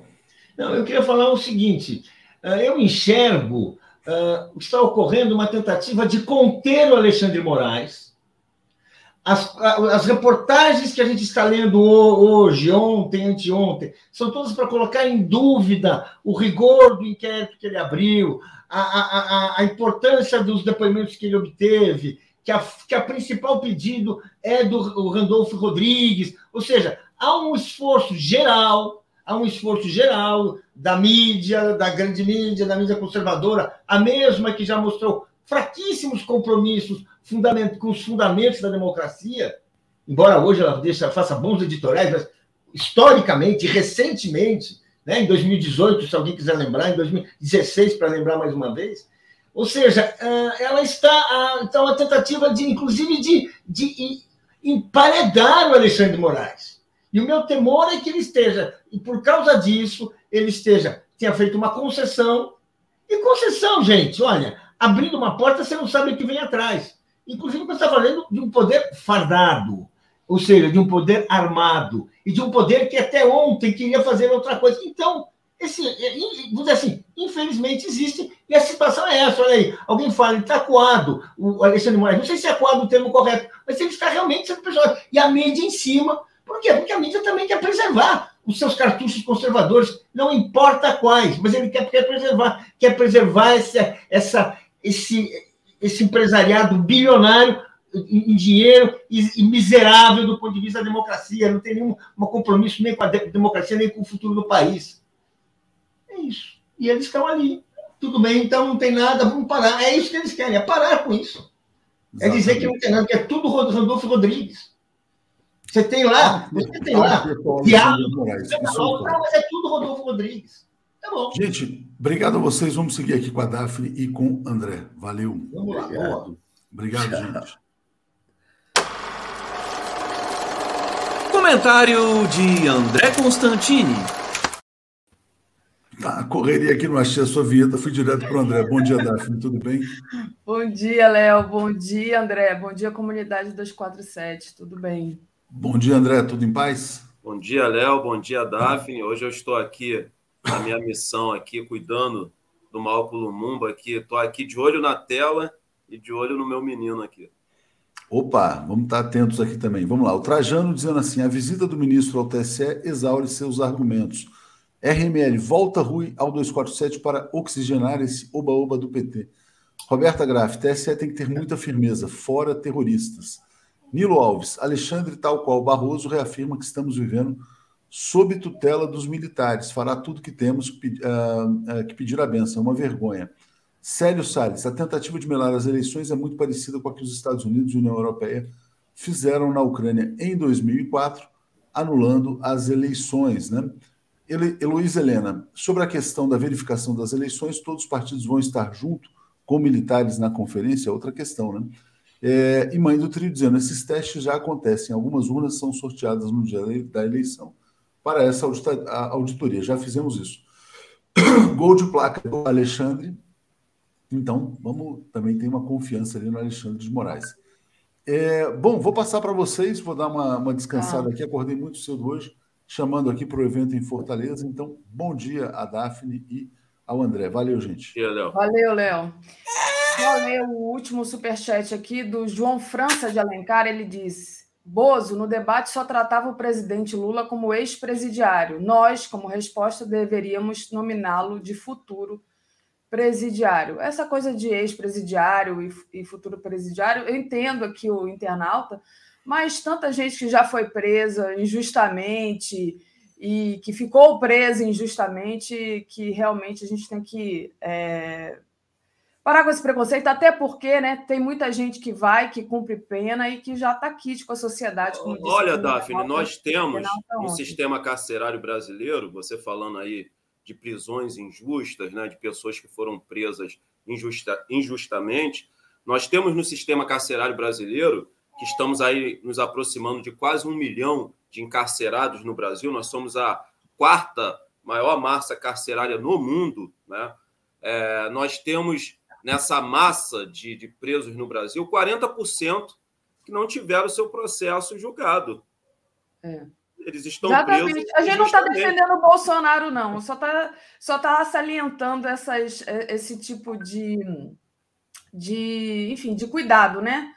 De não é, dizer que a pessoa, porque a pessoa foi presa e que aí ela não presta mais, né? Digamos assim.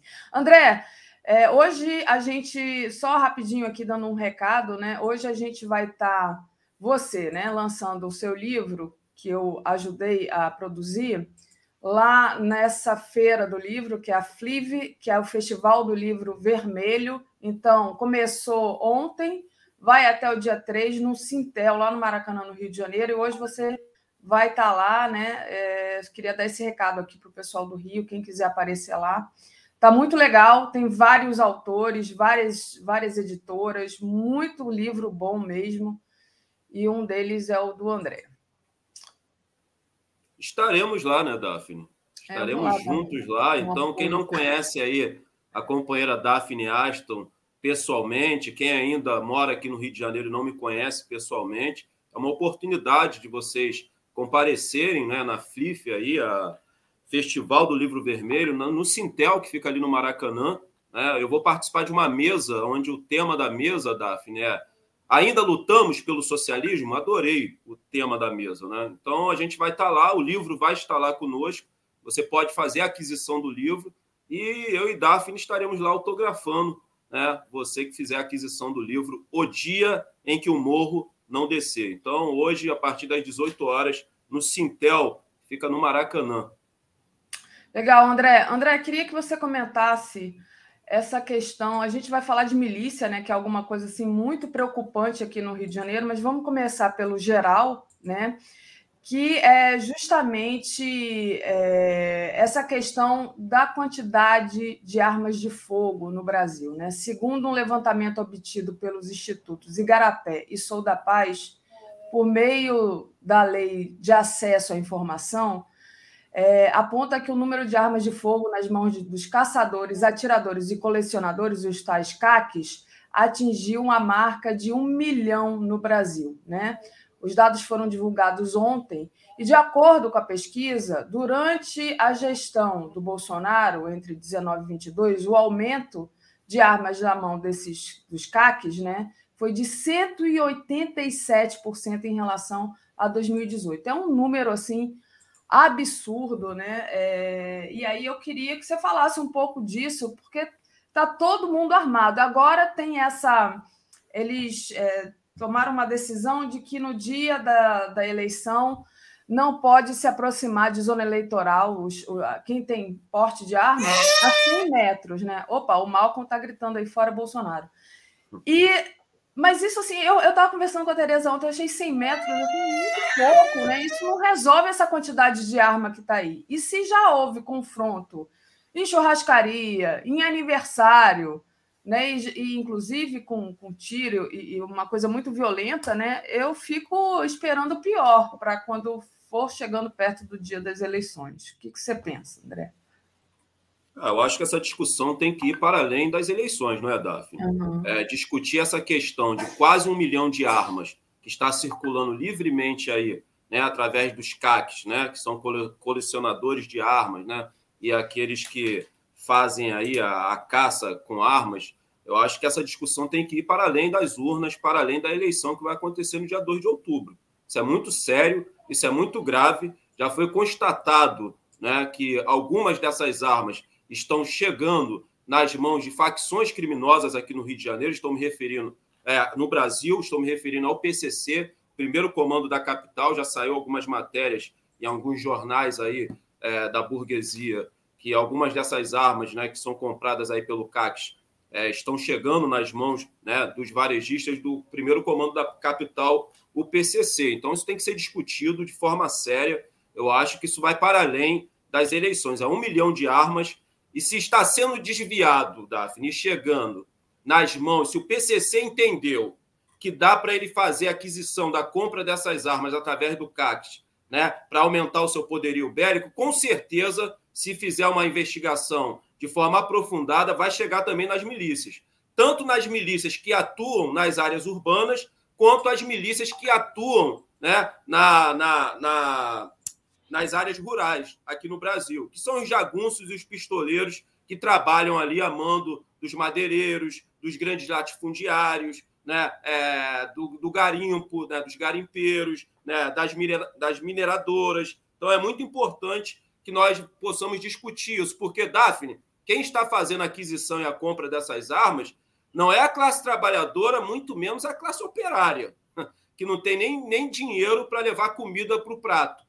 Quem está fazendo aquisição dessas armas são pessoas que têm compatibilidade ideológica com esse verme genocida que está sentado na cadeira da presidência da República, que é o Bolsonaro. Isso é sério, isso é grave. E aí, no submundo, né, aqui no Brasil, podem estar aí se formando os camisas negras aqui do Brasil. Quem não se lembra dos camisas negras, né? É, na, na, Itália, na, na, Itália fascista. Né? Era um grupo paramilitar armado que teve um papel crucial é, para a chegada do Mussolini no poder. Depois, esse grupo foi integrado ao exército italiano e se tornou ali né, uma guarda pessoal né, do Mussolini. Então, é muito sério, isso é muito grave a maioria dessas armas que já está chegando na mão do primeiro comando da capital PCC deve também estar chegando na mão das milícias. E as milícias fazem parte desse projeto nefasto de poder da extrema-direita de consolidar, eles querem consolidar no Brasil uma teocracia miliciana fascista. Então, essa discussão não pode ser uma discussão rasa e nem uma discussão para ser feita somente agora no pleito eleitoral. Nós, nós precisamos ampliar essa discussão, que isso é seríssimo, Davi. Isso é gravíssimo. Isso é sério e isso é grave. Muito bom. A Rosângela Pinheiro diz: bom evento, Daphne André, recomendo muito o livro. O meu já está devidamente autografado por essas duas pessoas queridas. Um beijo para a Rosângela, então, nossa companheira aqui do Rio de Janeiro. E queria também ler aqui o superchat lá da Leni Brito. André, não basta ser pai, tem que participar, exatamente. O André é maior paizão aí. O Malcolm, várias já, vezes aqui no Papo Reto com André Constantino. Estamos aqui na luta, ele já derramou tem... o suco aqui no chão, ele já foi lá para a sala, mas eu estou olhando ele aqui. o Malcolm sempre participa né, do, do Papo é, Reto. Sim. Antônio ah, Sérgio Daphne, Araújo. Diga. É, você está lendo o superchat? É, estou é, terminando aqui. Deixa eu terminar e já passo para você. O Antônio diz: pessoal, é só ver um vídeo do Manual do Mundo onde é mostrado que já existe esse teste com urnas sorteadas no dia da eleição. Acho que o Alexandre só vai permitir que eles vejam o procedimento. E trazer aqui também o Márcio. Ciro se aproxima de Paulo Guedes, no estilo contexto da declaração. É, antes da gente voltar a falar da milícia, queria que você comentasse né, essa declaração do, do Ciro lá na Firjan né? Que solta essa. E imagina, ele estava lá se sentindo à vontade, né? No, no meio dos empresários.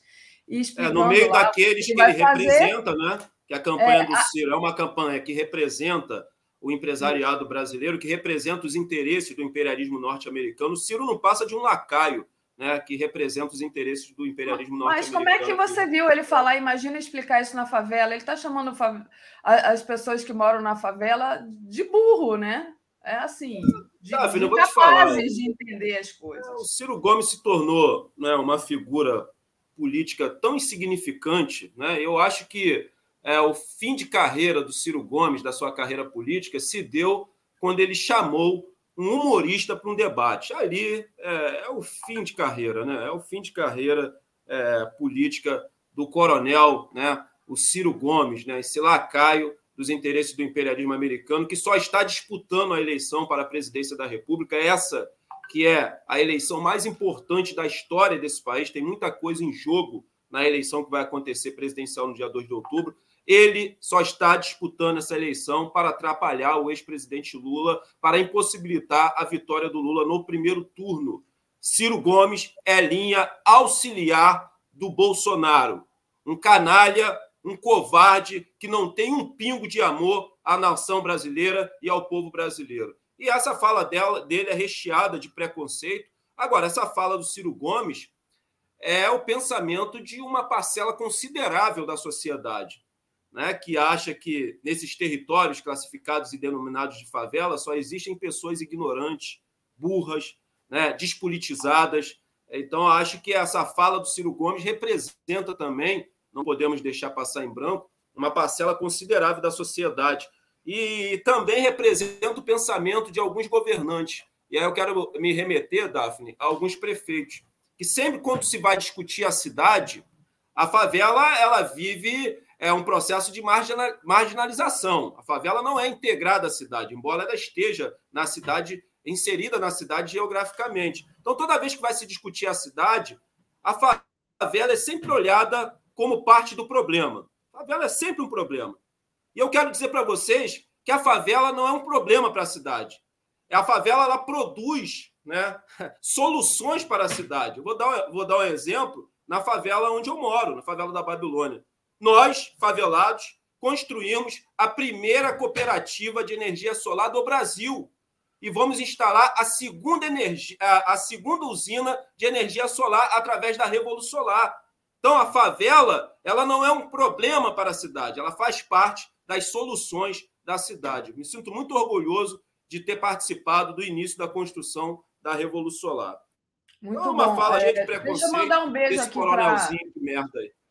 Deixa eu mandar um beijo para a Lígia Matos aqui, que está tá me saudando. É, vamos lá, Lia Oliveira, minha querida Lia Oliveira, campanha futura antecipada como liberal de esquerda. E agora me perdi aqui, Lia, na sua, no seu superchat, mas te agradeço. Deixa eu trazer um, o assunto da milícia, que era o nosso assunto, né?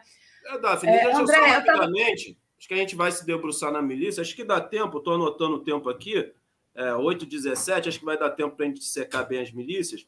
Mas eu queria só é, dar uma notícia muito boa. Nós abordamos esse tema no Papo Reto. Né? Um irmão palestino estava em greve de fome né, por quase já 200 dias. É, e ele estava em greve de fome né, contra a prisão arbitrária que ele sofreu pelas forças de repressão do Estado sionista de Israel.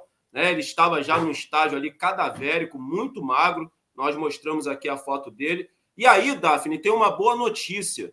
Né? É, a justiça burguesa do Estado sionista de Israel é, decidiu que vai soltá-lo no dia 2 de outubro, no mesmo dia da eleição aqui no Brasil. Então, uma grande vitória é, dessa resistência heróica do povo palestino, que é um exemplo de luta para todos os povos oprimidos no mundo. Ele que foi preso né, de forma injusta, sem ter cometido crime algum, né, e permanecia preso né, sem ter sido julgado. Parece muito com aquilo que eu trouxe aqui no início do programa. Né? Dos 800 é. mil encarcerados no Brasil, a grande maioria hegemonicamente composta ali pela juventude negra, 40% não tiveram ali os seus processos transitados em julgado.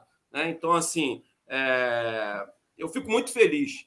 Né? Então, salam alenco aos meus irmãos palestinos, mais uma vitória aí contra a barbárie que os irmãos palestinos sofrem por parte do Estado sionista de Israel é. na faixa de Gaza.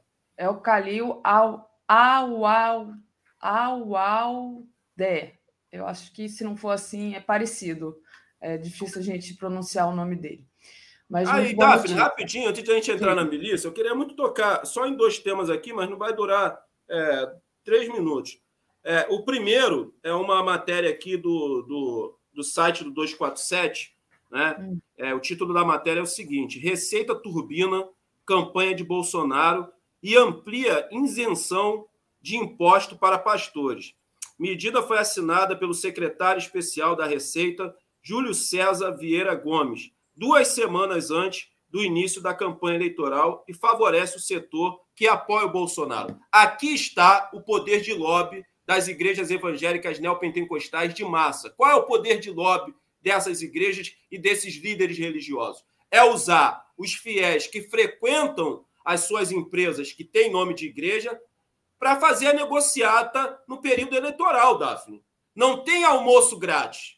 O que esses pastores querem é ampliar o seu poder. E como eles ampliam? Com a isenção de impostos, que vai facilitar a abertura de novos templos, a questão da venda, da compra de terrenos, né? Muitos governos aí acabam doando terrenos para esses líderes religiosos, porque quanto mais igreja, mais dinheiro para eles, quanto mais igrejas forem abertas, mais fiéis frequentarão essas igrejas e eles aumentarão seu poder de lobby. Assim como os sionistas têm como poder de lobby o controle que eles fazem dos bancos e como eles controlam quase todos os veículos de comunicação no mundo, o poder de lobby dessas igrejas evangélicas neopentecostais de massa está aí. E qual é a nossa responsabilidade enquanto um partido de esquerda socialista? Não é nos aliançarmos com essas, com essas lideranças religiosas.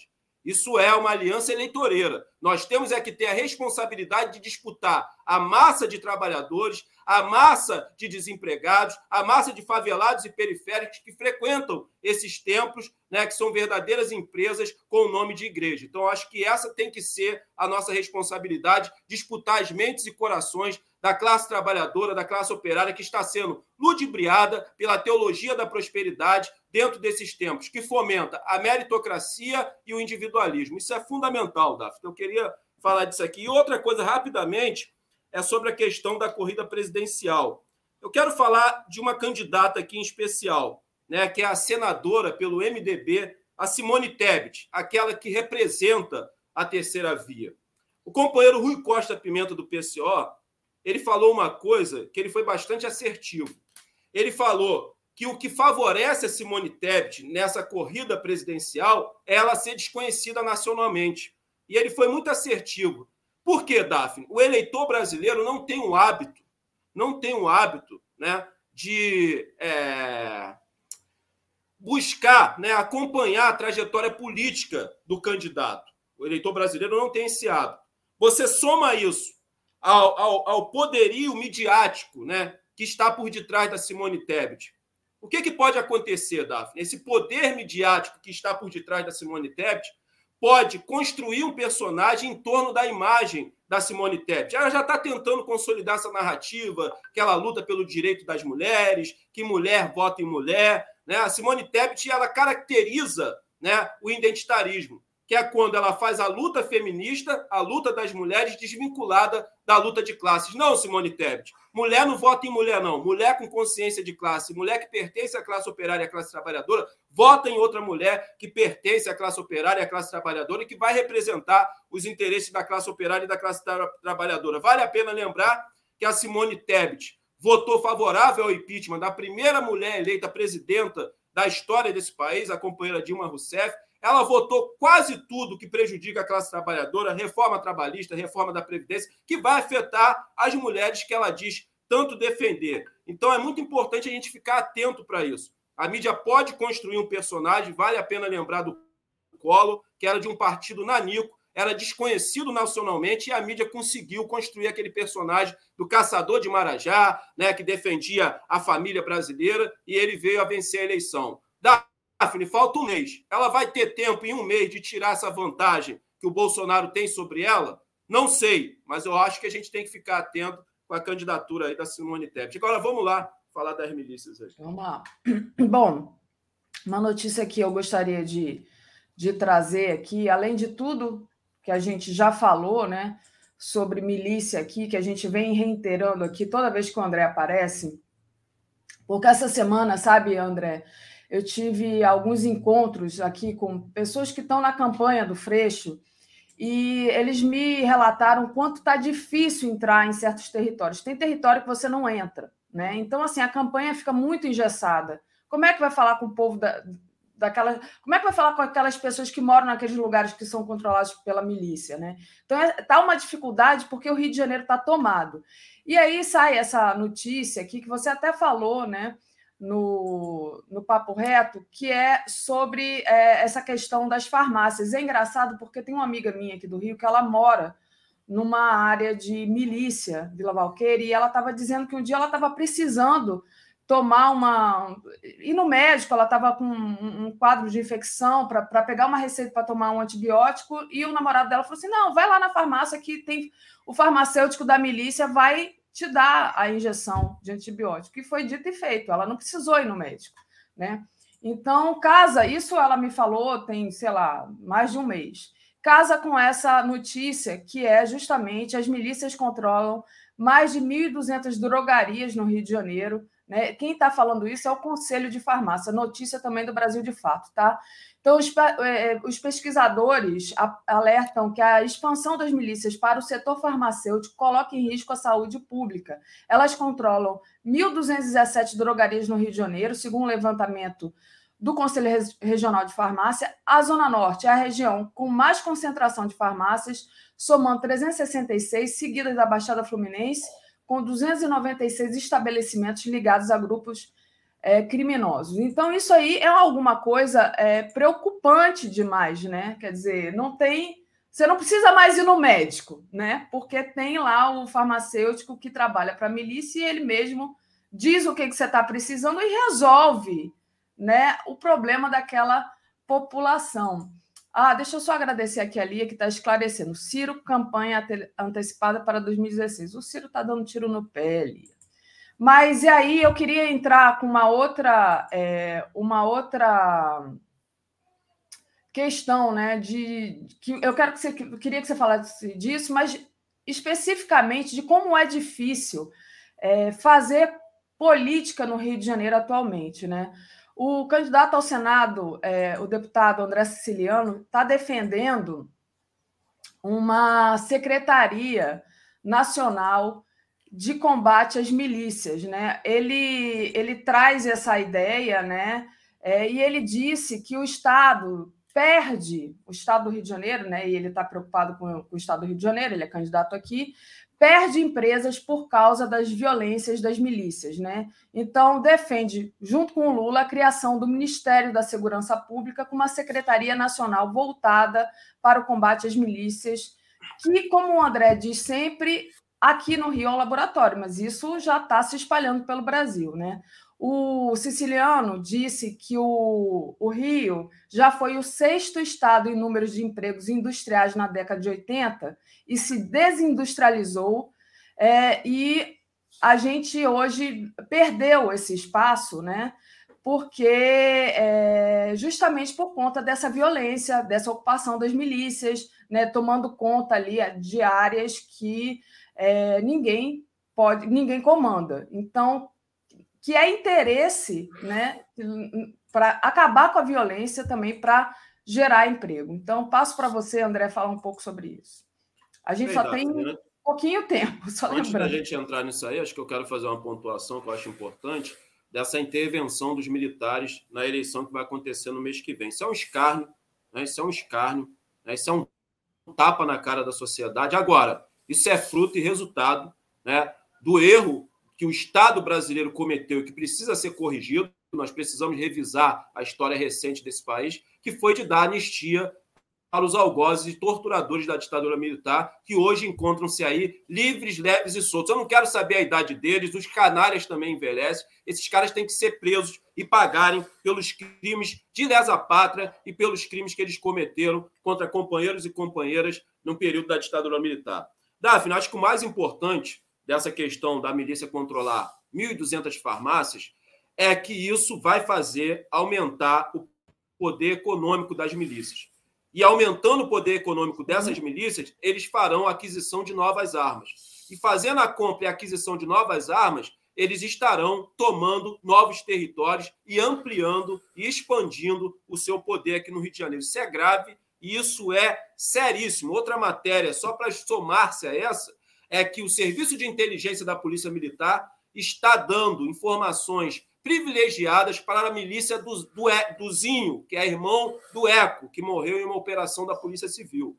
E através dessas informações privilegiadas do, é, da segurança né, é, da, da Polícia Militar, né, o Zinho está usando isso para executar né, desafetos e executar inimigo, inimigos que são de outras facções, de facções rivais. E também ele recebe informações né, das operações que é, estarão ocorrendo nos territórios onde ele controla. E aí dá para ele se preparar, dá para que eles possam se evadir do local. Isso é muito sério, isso é muito grave. Daphne, outra coisa que você falou que é importante pontuar: você não realiza trabalho de base em favela controlada pela milícia.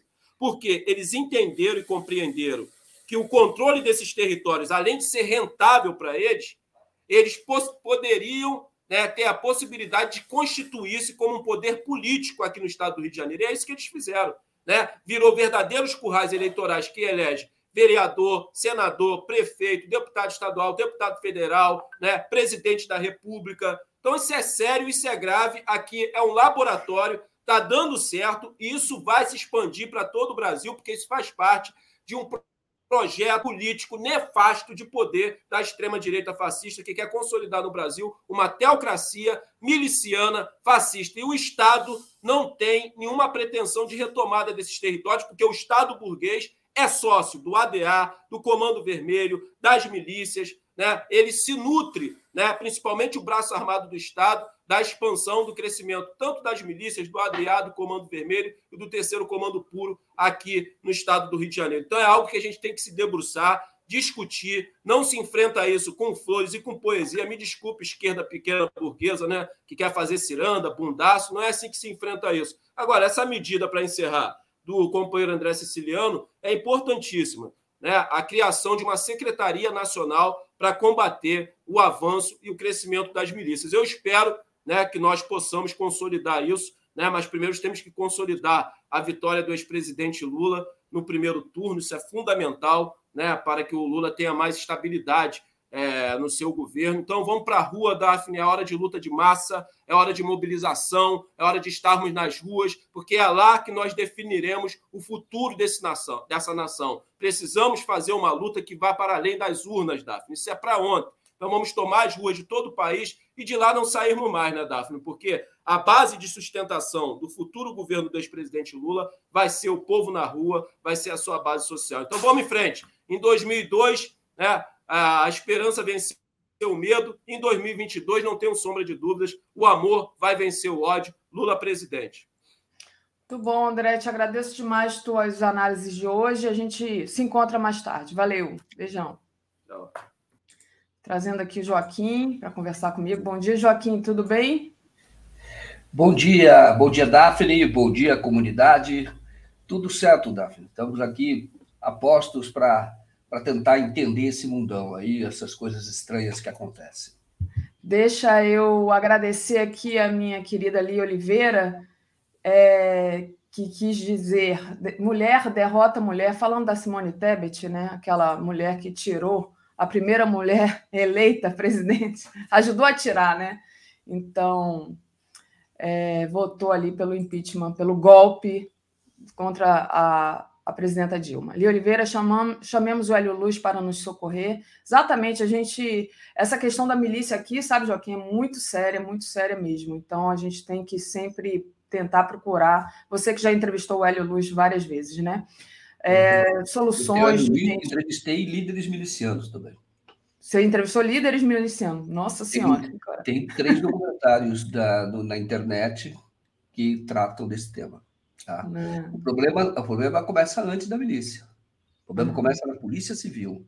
A Polícia Civil faz o jogo, hora do tráfico, hora da milícia, hora de um grupo da milícia, hora de outro, e acaba acomodando situações em territórios por conta de corrupção. E eu conto detalhes sobre isso. O, a Maiara Silva diz: sou democrata socialista. Após, após ver os minions armados, fui lá e tirei meu cax fazendo uma análise rápida e melhor é melhor ter e não usar do que do que precisar e não ter. Falando de armas, é, eu sou uma pessoa radicalmente contra armas, mas entendo esse, esse discurso de que ah, a gente tem que se proteger porque eles estão armados e nós não. Mas não é disso que a gente vai falar aqui agora. Obrigada, Mayara, sua seu apoio aqui. Queria falar é, sobre uma notícia que está na Folha de São Paulo, é, Joaquim, que é sobre o Adélio, né? Deixa eu colocar aqui né? Está é, tá aqui essa notícia: Adélio foi espancado por policiais após aquele evento lá em Juiz de Fora, né? É, e aí fala sobre essa questão do Adélio, que você conhece tão de perto, né? Eu queria que você comentasse um pouco essa notícia. Eu, quando li essa notícia hoje, fiquei indignado. Eu conheço o caso bastante, apurei o caso, fiquei muito tempo, eu acho que eles deveriam fazer o mesmo. E, na verdade, o que o, a Folha está fazendo é uma resenha né, de um livro que é Consuelo Diegues, que escreveu para a revista Piauí, escreveu para a revista Piauí. E o livro, eh, pelo que está nessa matéria, conta mentiras sobre o episódio lá de Juiz de Fora. A gente tem que falar com muito cuidado porque nós somos censurados. Então, conta mentiras. É fácil de desmontar essas mentiras. Então, a mentira é que, após o evento, o Adélio foi levado para o segundo andar de um prédio, o que é verdade, um prédio velho, um prédio comercial, tem um chaveiro embaixo, e em cima funcionava uma escola de funciona, uma escola de inglês. Então ele foi levado e ficou num piso intermediário que tem ali, que é o segundo andar, a caminho do segundo andar, mas tem um piso intermediário. Você sobe a escada velha, tem esse piso intermediário, e você sobe a escola e vai na escola de inglês. E ali diz que ele foi espancado pelos policiais, tiraram a camisa e começaram a bater nele. Isso é mentira. Isso é falso. Isso não existiu. Por quê? Porque houve gravações sobre o Adélio no segundo andar. O Adélio foi abordado por um policial federal que é papiloscopista, que fazia a segurança do Bolsonaro. E os dois ficam no cantinho conversando. O Adélio tinha sido, momentos antes, protegido por um policial militar que estava paisana com camiseta regata, que era uma camiseta de bloco de carnaval. Este policial fica ao lado do Adélio o tempo inteiro no dia lá do evento. Então, eu, eu vi as fotos, eu tenho essas fotos. Então, são fotos tiradas por um profissional do jornal A Tribuna, são mais de mil fotos. Ele vai tirando todos, pá, pá, pá, pá, pá, pá, e vai andando de costas, vai tirando todas as fotos. E esse, o Adélio, aparece no meio da caminhada na Halfield. Quando o Adélio aparece, ele aparece com esse policial paisana que eu procuro e não fala comigo. Tá? Que é de uma cidade ali perto de, Ju, de Juiz de Fora, que ele fica é, Guaramomes, Guara, é, Guaramomes, enfim, quem é da região pode, por favor, me ajudar e falar dessa cidade. Ele ficava lá e ele apareceu com essa camiseta regata. Tem uma certa altura das fotos, quando o Adélio dá o primeiro, a primeira tentativa, vai no ar, eles param a caminhada, o Bolsonaro desce, porque estava nas costas de um apoiador, desce, pede calma, e esse policial, esse outro policial, essa foto, ele, ele, se, ele, ele, ele se apresenta e conversa com este, o policial federal, que é o Félix, Felipe Félix. Ele conversa com o policial de, de, de militar que estava de camiseta regata, estava com camiseta regata de um bloco de carnaval, e com a Adélio do lado. Ele fica conversando. E daí os dois se afastam, o Bolsonaro sobe e continuam a caminhada. Cinco minutos depois tem o um evento. O livro fala que houve um desvio milimétrico. E esse desvio teria salvado a vida. É, essa, é narrativa. Teria salvado a vida do então candidato. Eu vi as fotos, não tem desvio nenhum. E qualquer vídeo pode mostra. O que houve é que depois dessa, desse evento, desse evento, o, um segurança voluntário tinha sido do Exército, e era um segurança voluntário chamado Hugo. Hugo. Ele sim é que afasta o Adélio, o Adélio e este policial de, de regata fica em cima do Adélio, recebendo chutes de apoiadores no lugar do Adélio. Ele protege o Adélio. Isso está documentado.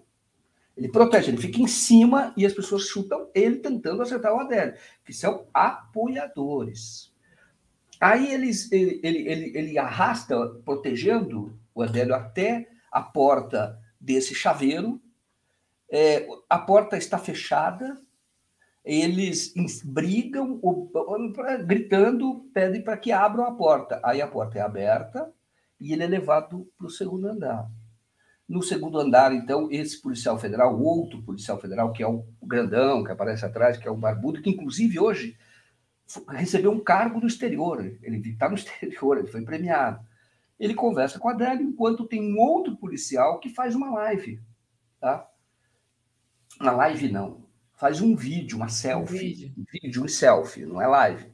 Selfie, faz e mostra o outro conversando com a Adélio, que está sentado no chão e ele está falando por que fez aquilo, né? por que, que ele tinha feito. Então, não é verdade que policiais arrancaram a camisa, ficaram batendo, tentando tirar uma, uma, uma confissão. Isso é mentira.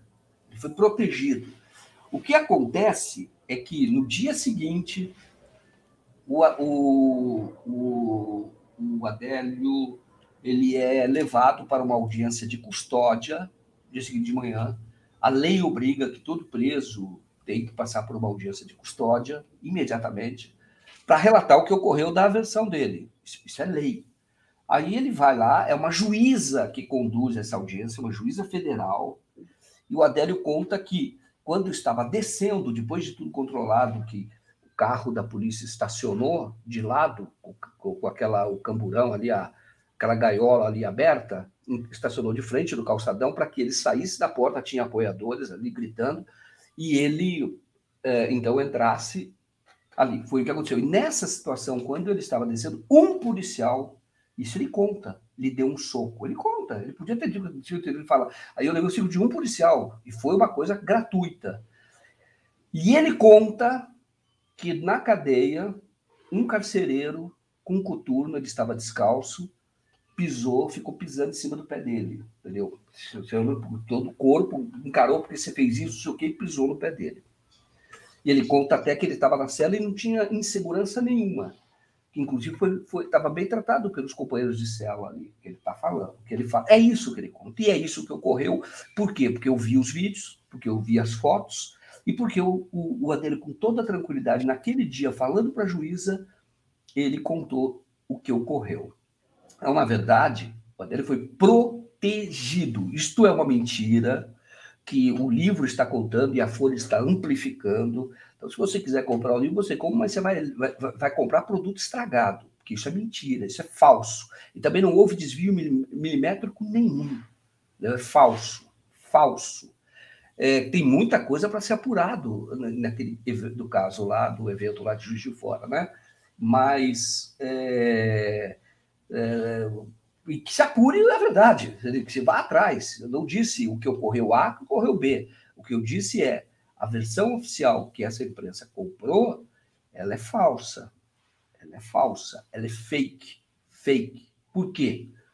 Porque o Adélio não era um militante de esquerda, não era militante de esquerda. Ele defendia bandeiras bolsonaristas e tinha até um comportamento bolsonarista, se você considerar que efetivamente ele fez o curso de tiro.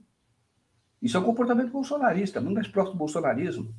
E ele é, teria pago por esse curso de tiro três vezes o aluguel dele, sendo que ele nem arma tinha. E aí no clube, ele encontra quem? Quem é que vai no mesmo dia? Carlos Bolsonaro. E a polícia não teve a menor curiosidade de ver as imagens. O que, o que ele conversou lá? Nós sabemos que aquele clube ponto 38 é uma célula de extrema-direita. Isso sim tem que ser apurado. É isso sim que eu retratei e que eu vou retratar sempre. Esta versão é falsa. O Adélio era um pregador evangélico, certamente tinha problema mental. Certamente. Mas ele era um pregador evangélico e, e defendia documentadamente nas redes, ele defendia as bandeiras bolsonaristas. Era a favor da redução da maioridade penal, defendia policiais, tá? da, policiais militares, Inclusive, a redução da maioridade penal era para defender policiais. Ele falava, o projeto que ele tinha para o Brasil era que os policiais militares, o, os militares coordenassem é, centros de lazer para jovens, para tirá-los das drogas, não sei o quê, etc. Bem bolsonarismo. E ele diz assim: não, não é que bolsonarismo, é, ninguém quer tirar as pessoas da droga, não é isso, mas usar os militares na estrutura de Estado para serviços que não são militares, que são serviços de civis. Isso está tudo, ele documentou ao longo da vida. E ele combatia o projeto que criminalizava ou criminaliza a homofobia. Isso ele fazia para defender pastores, porque ele dizia: é, se essa lei, isso ele escreveu, se essa lei for aprovada, o pastor vai ter que realizar casamento de homem com homem bigodudo, não sei o quê, aquelas coisas. Ele falava, entendeu? Isso ele escreveu. Agora, isso é um militante de esquerda? Obviamente que não é. Agora, colocar uma versão para se encaixar na narrativa da jornalista, o Consuelo Diegues, que fez o livro. Para se encaixar na narrativa, porque é, supostamente é um, é um livro para revelar o início do fascismo no Brasil, porque fala o ovo da serpente, etc. Que despertava paixões, e aí usa o caso do Adélio, e esse é o chamariz para a resenha que foi feita na Folha, para tentar dizer que houve exatamente como descrito e para inventar uma história de que ele foi espancado, como se as pessoas estivessem revoltadas. Na verdade, seria até uma interpretação é, é, razoável. Se isso tivesse ocorrido, você imagina que ele estava no meio de bolsonaristas e depois. Seria o natural, ele, né? Ele poderia ser até morto. Exatamente. Só que isso não ocorreu. E ele foi pelo contrário. Isto é fato histórico. Ele foi protegido. É só olhar as fotos. Tem lá o policial, esse policial sabe a matéria que eu fiz e ele não fala comigo, mas quem sabe alguém meio que, é, como quem escreveu esse livro aí, vai gostar, quem sabe não fala com ele, mas conta a verdade depois, eu quero saber como é que está a vida dele depois daquilo. Eu tenho relatos aqui, eu não escrevi sobre isso, de que ele teria melhorado de vida, inclusive, mas isso eu não posso, eu não posso escrever porque isso eu não vi, mas basta conversar com ele, ver como é que ele está vivendo hoje, porque esse cara protegeu o Adélio. É isso. Bom, Joaquim, deixa eu ler aqui os superchats. É, tem um perfil aqui que é o Simão Bolívar, está perguntando se é, pode assistir em outra plataforma. Alguém perguntou aqui também se você tem o vídeo é, que, que, originou é, a, o documentário que foi censurado aqui no YouTube. Claro que tem, né? É uhum. óbvio que a gente tem. E. Então, se tem outra plataforma para assistir, aí tem aqui o blog do Valentim, diz assim: quero ver o documentário do Joaquim de Carvalho na TV aberta, além de outros veículos. Isso a partir de 2023. O povo precisa conhecer toda a verdade. É, gente, a gente não pode falar aqui duas palavras, por isso a gente tem que se referir a esse episódio como o episódio de Juiz de Fora.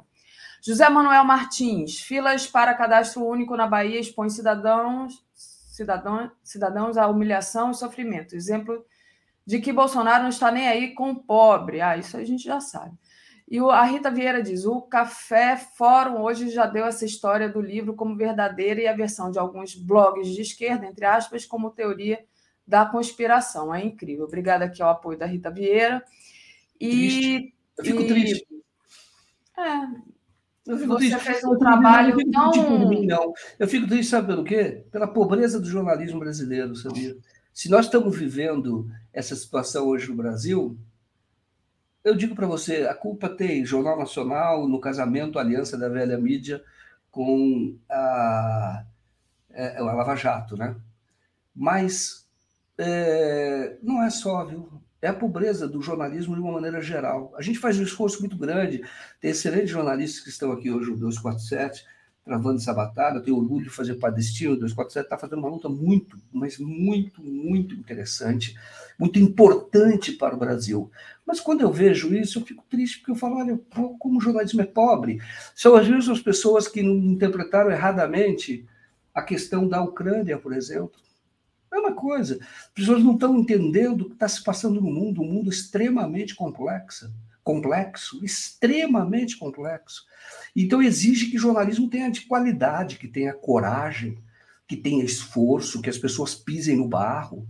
Eu, para fazer esse, essa, essa, esse, esse filme, aquele filme, eu fiquei vários dias, dormia pouco lá em Juiz de Fora, fui no meio, fui em favela, fui agredido, as pessoas viram, tá, tá mostrando, mostro isso, fui agredido, mas alguém tem que fazer isso, tem que pisar por pé no barro, entendeu? Você tem que trabalhar.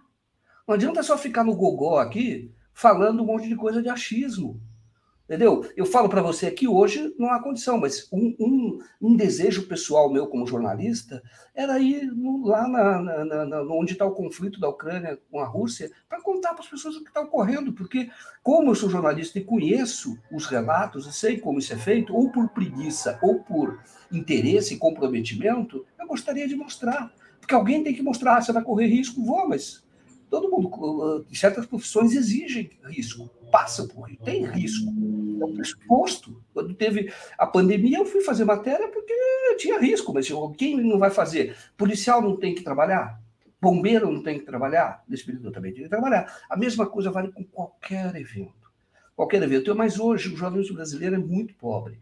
Por isso é que às vezes eu falo, pessoal, ó, vou dizer para vocês, vocês que é uma audiência grande aqui, apoiem 247 Aqui está se fazendo jornalismo para valer. Para valer. Para valer. Vocês sabem, começa do Léo.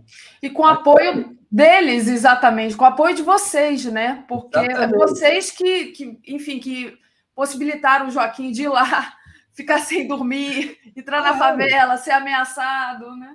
O, não, foi agredido mesmo, mostrei tudo. Agora, se você for ver, o, o, eu falo que começa aqui, essa história, quando nós fomos cobrir lá, quem essa história começou com uma conversa com o Marcos Caseiro, médico, que ele falou: essa história não bate, o que você pode fazer, etc, etc. Quem insistiu para que eu fizesse internamente foi o Léo Atucho. Foi ele. Entendeu? Então eu poderia ter outros interesses, ser preguiçoso, falar, não, vamos mexer com isso. É, Nada disso. Que... Isso, né? Jornalismo exige coragem, além de trabalho, de, de, de, de muito esforço, porque não é fácil apurar. E, e Joaquim, você foi, você apanhou quando saiu o, o, o, documentário, você apanhou da Folha de São Paulo. Ele se, né? Sim. Quer dizer, incomodou. Você está você tá incomodando gente que está aí acobertando muita coisa ruim há muito tempo, né? De uma maneira geral. Eu não estou falando do jornalista que é, escreveu a matéria, que fez os questionamentos. Eu estou falando da Folha de São Paulo enquanto instituição. A gente sabe o que, que ela fez na época da ditadura, né? Enfim. Exatamente, exatamente. E aí que eu falo o seguinte, eu falo numa boa, sem, não é brigar. Eu falei, tá muito interessado em discutir o caso? O jornalista não foi lá e apurou, não tem a autora do livro? Faz um debate. Tem que fazer uma transmissão ao vivo, a gente faz uma transmissão ao vivo, faz uma mesa redonda, a gente vai lá e bate e, e, e conversa. Fala, bom, você acha que houve por quê? Por isso, por isso, por isso, por isso. Eu vou, não, eu vou dizer, olha, pelo que eu apurei, isto não houve por isso, por isso, por isso, e mostro. Pronto, aí o povo julga. Entendeu? Conversa, vamos conversar, eu acho legal. Agora, não podemos é fugir e ficar espalhando em verdade. Ou meia verdade, que é uma inverdade, né? que é uma mentira. Mas é isso. Deixa eu aproveitar e agradecer os outros apoios que chegaram aqui. Pedir para o pessoal deixar o like, compartilhar essa live, se inscrever aí na TV 247. Quem puder, torne-se membro aí do YouTube. Biase Arquitetura enviou aqui um apoio. RML está é, tá dizendo que os outros são ciumentos do 247, pedindo a volta do Rui. A Lia Oliveira, por favor, recorte na participação do Joaquim de Carvalho de hoje. Obrigada, Lia. Lia sempre aqui conosco. É, Joaquim. Daphne, deixa eu só. Quando o comentário de exibir o, o filme, tá, deixa eu dar uma consulta a vocês. Eu queria ouvir a opinião de vocês. Eu penso, uma, né, a gente vai estrear um documentário agora no sábado. Esse documentário não dá mais tempo, mas quem sabe aquele anterior. Se a gente colocasse no cinema, por exemplo, em São Paulo, poderia colocar no Cine Sesc, conversar lá, isso é pago, viu? alugado, vai lá, etc. Vocês iriam? Esse que eu queria ouvir. Olha, eu saio do Rio para ir. então eu falo para vocês, vocês iriam, a gente pode fazer um bate-papo depois, conversar, etc., e fazer um lançamento. Fazer... Mas teria, não dá para fazer um evento desse e aparecer três ou quatro pessoas. Você teria que ter muita gente para ir. Então, vai todos lá vão assistir seguido de um debate. Eu falo isso porque a gente tem conversado sobre isso. E, mas eu quero saber se as pessoas estão dispostas aí entendeu? Ali faz na Augusta, faz uma fila na Augusta, depois entra, compra pipoca ali, entendeu? Que é onde fica o Cine E depois a gente bate um papo e a gente assiste lá em é, alta definição, né? O original é 4K, grande, muitas das, das. É mais que outra definição. 4K, muitas das imagens são gravadas em 4K, então fica legal numa tela grande, Eu, eu fiz uma consulta. Se vocês Gente, quiserem, até o Simão Bolívar está dizendo que vai.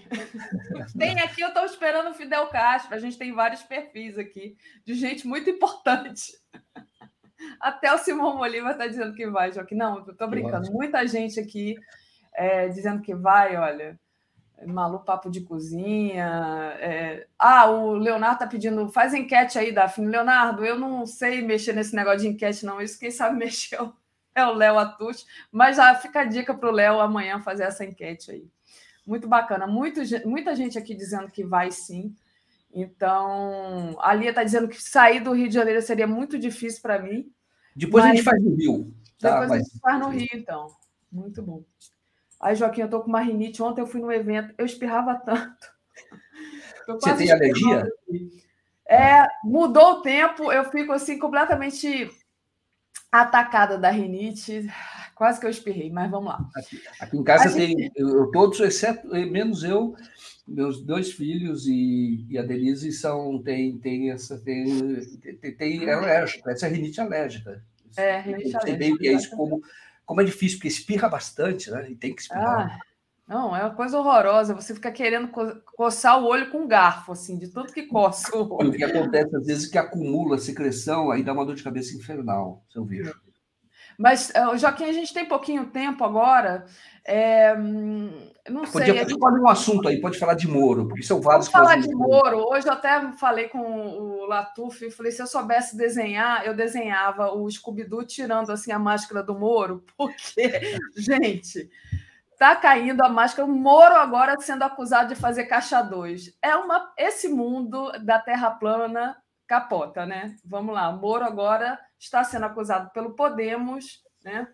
De tentar se beneficiar amigos com dinheiro do fundo partidário de fazer caixa 2. Joaquim, com você. É, então, é, o, o, Moro, é, você falou tudo, essa imagem é perfeita, tá? A face dele. Nós já mostramos antes, tem o documentário, tem mais de um milhão, etc. A gente mostra quem é o Moro ali.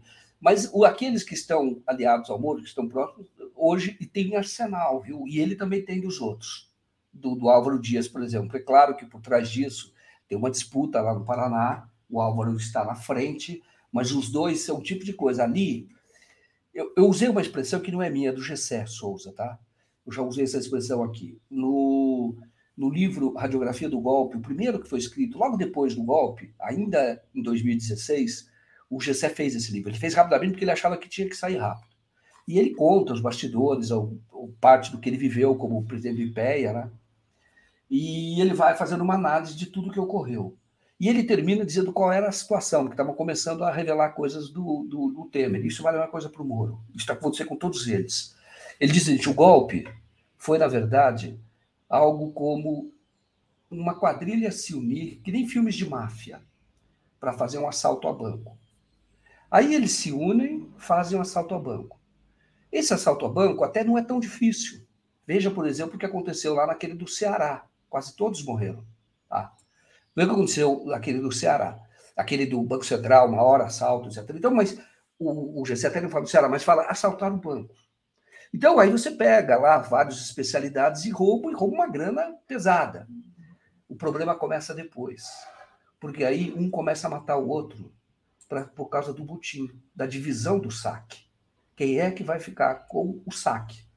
O Álvaro, Podemos e essa briga do Moro é a mesma coisa. Isso já envolveu lá atrás Joés, já envolveu o Aécio, já envolveu o Temer. Ou, para usar a expressão da Dilma, está acontecendo aquilo que ela falou, não vai ficar pedra sobre pedra. Porque isso que fizeram em 2016, que resultou em Bolsonaro, foi um grande saque. Foi para saquear as riquezas do Brasil. Foi um assalto à democracia e agora eles estão brigando. Por isso é que o Álvaro está revelando que o Moro sim tem um operador. Esse operador é quem? É, o advogado dele, Luiz Felipe Cunha, que é o primeiro suplente dele na chapa. Esse cara, ele recebe, recebeu 7 milhões da Petrobras depois de 2016, num contrato que arrumaram para ele lá, com o Pedro Parente. Então, é, ele tinha um contrato menor antes e depois arrumaram lá, aumentou, teve aditivos na época com o Pedro Parente. E é isso, basicamente é isso que podemos estar falando, que é bem grave do Caixa 2 e o Moro dizendo: eu quero uma turma, vocês vão remunerar essa turma, incluir o próprio Cunha, esse Luiz Felipe, né? é, é, vocês vão, o Cunha que eu estou falando, o Luiz Felipe, vão, vocês vão acomodar essas pessoas, uma parte paga com fundo partidário, outra parte ele falou, eu arrumo fonte externa, ele arruma dinheiro em algum lugar. Isso que aconteceu, o Podemos não topou, porque ele queria ficar meio que dono do Podemos com essa turminha dele, e aí o, o Podemos está falando do operador dele, que é o primeiro suplente, que é esse Luiz Felipe, advogado, que tem contratos com a Petrobras. É isso. Muito bom. Estão brigando, é o saque, é quadrilha brigando. E eu digo para você, nessa a gente fala, tem que olhar e ver que ali, olha, já vimos cair vários. A essa já caiu, nós vimos o tema caiu, então cai vários. Tem que cair o Moro também. Tem que ser preso o Moro, o Moro da Naiol. Tem que ser preso, também acho. Olha, Malu Papo de Cozinha está pedindo para você falar é, sobre os celulares do Bibiano, se no governo Lula essa investigação vai avançar. Gente, tem uma fila de investigação para avançar no governo Lula, né? Só essa, esses sigilos aí que foram colocados pelo Bolsonaro, muita coisa eu, a gente vai descobrir, né, Joaquim? Eu espero, porque o maior medo do, do Bolsonaro é Bibiano. Um, é. um policial que, da equipe que foi afastada lá o chefe, foi lá para os Estados Unidos, eles fizeram duas apresentações ao Moro, duas apresentações ao, Bolso, ao Bolsonaro. Numa das apresentações, eles disseram, é, um deles disse para o Bolsonaro, conversamos com o Bebiano antes dele morrer, que pela primeira vez viram o Bolsonaro branco. E esse policial blefou, que queria ver a reação dele. Tá bem? Estou trabalhando muito já o horário da Tereza, já está entrando aqui, mas foi isso. Ele ficou branco, tá? Daí ele falou, foi a primeira vez, eu conversei com essa pessoa, foi a primeira vez que eu vi, porque eles apresentaram duas vezes, o Bolsonaro queria saber para onde estava indo a investigação. Ele falou, pela primeira vez eu vi o Bolsonaro se desconcertar, ele mudou de cor. Quando nós falamos, nós começamos, tivemos sorte, conseguimos conversar com ele quando ele ainda estava vivo. Enfim, a viúva poderia falar, mas ela tem medo. Se isso poderia ser reaberto no governo Lula, num outro governo, sim, porque ela tem medo. Então, se houver proteção, poderia sim vir muita coisa daí. É isso. Muito bom, Joaquim. Obrigada. É, boa continuação aí para você no seu trabalho e a gente vai continuando aqui com a Tereza. Obrigada. Beijão. Valeu, até mais. Obrigado. Comentário de Tereza Cruvinel. Opa, bom dia, Tereza, tudo bem? Bom dia, Daphne. Estava aqui acompanhando vocês. Bom dia, comunidade, todos e todas. Maravilha, Tereza. Vamos lá, vamos pedindo já nesse começo aqui da sua participação para o pessoal deixar o like, compartilhar essa live. Quem não se tornou ainda, torne-se membro aí no YouTube. Só ler aqui uma, uma mensagem da Rita de Cássia, diz, por que o documentário de vocês não procuram software livre? É, bom, essa é uma questão técnica aqui que eu não vou responder, vou deixar para o Joaquim e para o Léo responderem mais numa outra ocasião, mas muito obrigada, Rita. Ô, Tereza, é, vamos. O problema não é o software, né, Daphne? O problema não é o software, o problema é uma plataforma de exibição, né? É. Daphne? O João Batista está. Oi. Tua internet acho que está com um pouquinho de atraso, Tereza, mas vamos lá que dá para te ouvir. João Batista diz: sou apoiador do 247 há bastante tempo, mas meu nome não aparece como os outros apoiadores. São duas coisas, né, João Batista? Uma coisa é você ser membro do YouTube, aí você ganha esse selinho. É, só que aí você está dividindo a sua contribuição com o YouTube, 247 e YouTube, né? É uma porcentagem. E a outra questão, João Batista, é fazer uma assinatura solidária, que aí é toda para o 247, no Brasil, 247.com.br apoio. Então, não sei qual é a modalidade que você escolheu. Se for no YouTube, aí realmente talvez você não seja mais membro e não está aparecendo. Não sei. Tereza, vamos às notícias, né? Hoje a gente vai ter aí uma notícia quente que vai ser a pesquisa do Datafolha, que vai sair só à noite, né? A pesquisa presidencial vai ser divulgada às quase nove horas da noite, um pouquinho antes das nove. Então, é, acho que hoje a gente não analisa a pesquisa, fica nessa expectativa do Datafolha de hoje à noite, né? Mas já vai pegar, por exemplo, esse Datafolha já pegará a, o debate e também a questão das entrevistas da semana passada à TV aberta, né, Tereza? Então, há uma expectativa grande para esse Datafolha que tem uma abrangência muito maior, porque entrevista muito mais gente, é, verdade, é presencial. Né? Porque que hoje não ia ter pesquisa. Tereza está travando muito sua internet. Deixa eu pedir para você sair um pouquinho. Tereza, está me tinha escutando? dito que hoje não ia ter pesquisa? É, estou te ouvindo. É, não sei se não está chegando bem, meu som, minha imagem, como é que está? Sua imagem tá, para mim, trava um pouco, às vezes melhora, e o seu som está chegando com atraso. Eu acho que o meu som está chegando com atraso para você. Se você puder sair, ligar e religar, desligar e religar o seu modem, eu acho que funciona. Se não, parece que agora deu uma melhorada. Vamos ver se melhora. Se piorar de novo, você sai. Tá bem. Acho que está estabilizando. É, eu falei que não ia ter pesquisa hoje para comentar, porque o Datafolha vem só de noite, mas acabou tendo uma, sabe? É, que não está muito destacada na mídia, mas saiu a pesquisa XP e PESP. Vou falar rapidinho, porque a gente já falou tanto de pesquisa. Né? Ela traz o Lula com 43, um ponto a menos, e o Bolsonaro do mesmo tamanho com 35. E os outros também, mais ou menos, do mesmo tamanho. Né? e no segundo turno 53 a 38. Então, já tivemos mais uma pesquisa com estabilidade. E vamos ver se, a, se o Datafolha também trouxe o quadro estável ou se tem alguma mudança é, para qualquer direção aí hoje. É, mas vamos em frente, que a gente acho que pesquisa importante é o Datafolha à noite. Muito bom. Tereza, é... queria que você falasse um pouco sobre esse estelionato eleitoral do Bolsonaro. Né? A proposta do orçamento para 2023 propõe um, o auxílio de é, 405 reais e não de 600 reais. E um salário mínimo de 1.303 reais sem aumento real há quase quatro anos, né? E não reajusta também a tabela do imposto de renda. Então, é, passo para você analisar aí esses números. Pois é, o Bolsonaro mentindo mais uma vez, mentindo para as pessoas, né, que o valor do auxílio continuará em 600. É, o Lula também tem dito isso. É, agora, o Bolsonaro poderia ter feito a previsão no orçamento. A equipe econômica está dizendo que ah, sim, aí teria o problema do teto de gastos. Bom, o Lula vai acabar com o teto de gastos.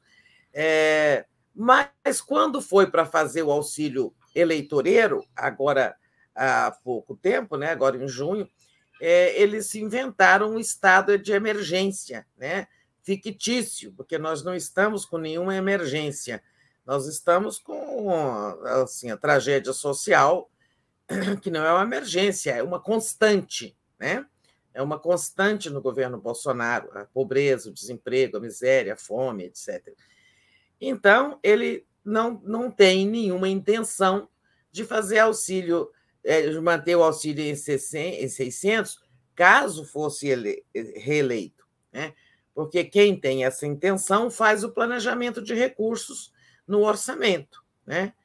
Aí eles diziam: ah, não, mas lá na frente a gente dava um jeito, né?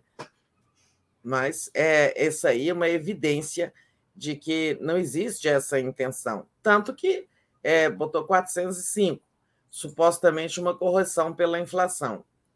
Já o salário mínimo, né, olha, quem tem verdadeira preocupação com os mais pobres, entre os pobres, é, teria uma política de valorização do salário mínimo. Né? Ele pela quarta vez, o salário mínimo está sendo reajustado apenas pela inflação, sem nenhum centavo de, de ganho real, né? vai para 1.303, é, numa, num sinal tão claro de que o Bolsonaro não está preocupado com a situação de pobreza brasileira. Né? Tudo que ele fala é, sabe, da boca para fora, é oportunismo eleitoral não tem proposta nenhuma de, de reajuste com ganho. É, não está no orçamento. É, e da mesma forma, desde a campanha de 2018, ele promete tornar isentos de imposto de renda os que ganham até 5 mil reais. Né? É, ele prometeu isso em 2018, passou o governo inteiro é, e não fez, não corrigiu a tabela. É, que beneficiaria não só quem ganha é, menos, mas também isso se projetaria em toda a tabela do imposto de renda, aliviando né, a garfada que a Receita dá no salário de quem trabalha. Por exemplo, é, hoje, a partir de 2.900, é, não, de 2.200, as pessoas já estão pagando imposto de renda. Já fica retido lá no seu contra-cheque um, uma parcela de imposto de renda. Né? Ele sempre prometeu isentar quem ganha até 5 mil, e não fez isso, nem durante o governo e nem agora no orçamento para 2023. Mas como nós sabemos que ele não há de ser reeleito, esse orçamento aí que foi apresentado é, ontem, conforme manda a Constituição, ele vai ser completamente modificado no Congresso. Né? É, bom, no Congresso ele tem que ser aprovado até dezembro. Talvez ele não sofra grandes mudanças. O Congresso sempre dá uma, dá uma mexida, altera algumas coisas. Mas, principalmente, o Lula já vai começar precisando de voto no Congresso, porque ele vai ter que alterar essa proposta orçamentária por PLNs, que são projetos que o Executivo envia ao Congresso alterando a distribuição de recursos, é, em suma, as linhas é, orçamentárias. Né? Já, e para isso já vai precisar de voto. Portanto, aí mais um sinal, é, mais um aviso de que é importante, se você quer o Lula presidente, é importante você votar para deputado é, em candidatos de partidos é, que apoiam Lula, né? que serão da base governista. Então é isso que o Bolsonaro tá, está fazendo aos olhos da nação é um estelionato eleitoral. Fala uma coisa na campanha e faz outra lá no governo. Verdade. Ele não tem menor compromisso com a verdade, Bolsonaro. Menor. Ele mente e, e promete, enfim, o que Bolsonaro diz não se escreve. Jojo Deman diz assim: publique no Daily Motion ou Twitch, Joaquim, falando do documentário do Joaquim, chegou aqui atrasado, obrigada, Jojo Deman.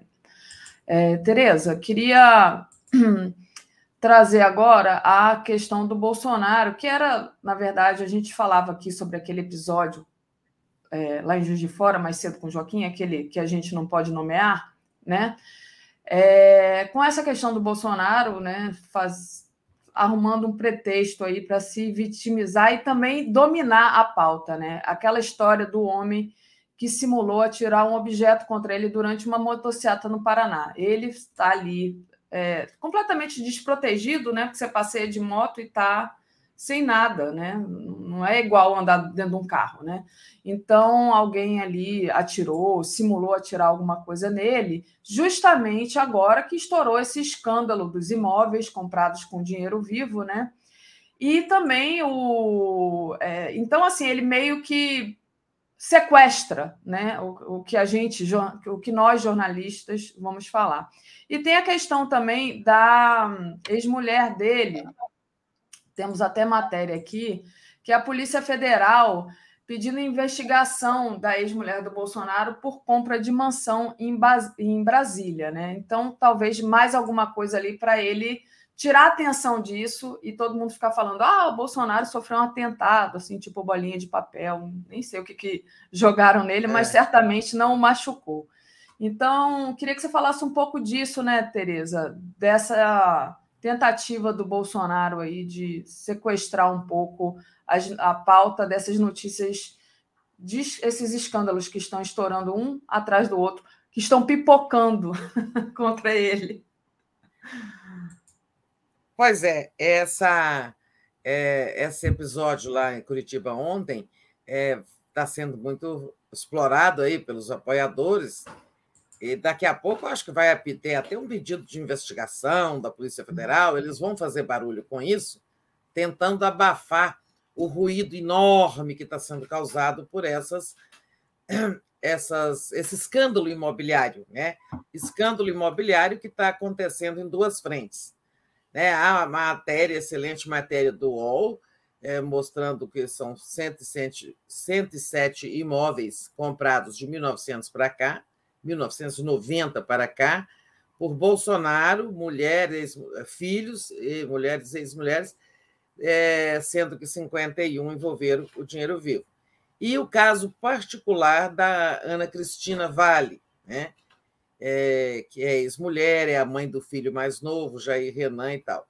Vamos recordar um pouco desse caso. A Polícia Federal está pedindo a investigação dela. Foi uma coincidência os dois assuntos virem ao mesmo tempo, porque a, essa iniciativa da Polícia Federal de pedir a investigação desse imóvel no Lago Sul, está aí a casona bonita, é, essa investigação teve origem porque a Ana Cristina Vale é, agora é candidata a deputada distrital aqui em Brasília, que corresponde ao deputado estadual é, nos outros estados, né?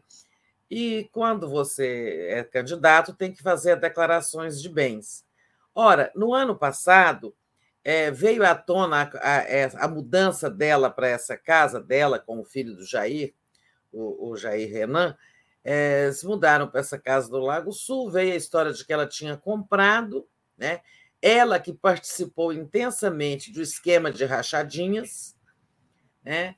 É, boa parte dos parentes foram empregados de mentira né? para receber o dinheiro e devolver para o clã, né? ficando só com um pedacinho. Essa, ela declarou na época que esta casa era alugada. Tá? Como eu moro em Brasília, vou contar umas coisas para vocês. Quem era o dono da casa? Ah, é um corretor, né? Um, um, uma pessoa que é profissão corretor de imóveis e que mora em Vicente Pires, né? morava no passado em Vicente Pires. Vicente Pires é uma, uma cidade pobre, né? é uma cidade satélite é, originária de um núcleo rural onde havia umas chácaras é, e os concessionários, os chácaras que o GDF, é, o governo do Distrito Federal, é, cedia temporariamente a chacareiros para eles produzirem ali verduras, legumes, folhagens e tal. E esse núcleo rural é, acabou se transformando numa enorme cidade porque esses chacareiros venderam suas chacras para loteadores que dividiram ali, fizeram lotes e lotes, né, e foram revendendo esses lotes pequenos, e aquilo virou uma grande cidade absolutamente eh, ilegal do ponto de vista da ocupação territorial, sabe? Foi a cidade foi feita sem asfalto, sem água, sem esgoto, eh, verdadeira invasão, né? Então, é uma cidade muito pobre. Aí você se pergunta, como é que alguém que tem uma casa no bairro mais rico de Brasília, né? Se a gente pode, digo sem medo de errar, que é um dos bairros mais ricos do país, sabe? Ali só tem casas de luxo, só mora gente de altíssima renda. Como é que pode alguém que tem uma casa no Lago Sul alugá-la para a Ana Cristina e ir morar em Vicente Pires, né? No mínimo, ele alugou a casa. Você pode ter isso. Uma pessoa tem um imóvel caro, aluga ele e vai morar no menor para ficar com um pedaço da renda, né? sobrar um dinheiro. Mas ele não iria morar em Vicente Pires, ia morar num lugar mais é, de, de, um melhor padrão urbano. Com certeza, sim, a não ser que a pessoa seja muito pão dura, né? Que vai falar assim: olha, eu vou gastar o mínimo alugar essa casa que eu tenho no Lago Sul e vou morar bem baratinho em Vicente Pires. Isso não colou na época, né? Agora ela virou candidata e declarou que a casa é dela, ou seja, declarou que, conforme suspeitas do ano passado, já se suspeitava, ela tinha comprado a casa, só que ficou em nome do Laranja, né? que era esse corretor. Agora ela declarou que a casa é dela e declarou que a casa vale 829 mil, sei lá, 800, 800 e algumas coisas, 800 mil. E de modo nenhum mas de modo nenhum. Né? Eu que moro em Brasília, conheço o mercado imobiliário. Uma casa no Lago Sul, do padrão dessa que aparece aí na fotografia, vai custar 800 mil ou 900. De modo nenhum. As matérias aí na mídia estão falando que a casa é avaliada em no mínimo 3 milhões. E 3 milhões também é pouco, tá? essa casa não é menos de 5 milhões. Tá? Digo com certeza. Né? Pela localização, pelo preço dos imóveis na região, pelo padrão da casa, não é menos de 5 milhões. Né? E ela declarou que vale 900, 800 e alguma coisa. Por isso, a Polícia Federal é, pediu essa investigação né? É, da, da compra dessa aí. Esse pedido não é ao Supremo, né? porque ela não tem foro especial. Né? Ela não é autoridade nenhuma. Isso é uma investigação é, de uma investigação de primeira instância. É, como tem aí uma internauta também falando, não tem menos de 2 milhões. E, e, nem de 2 milhões se acha ali. Tá?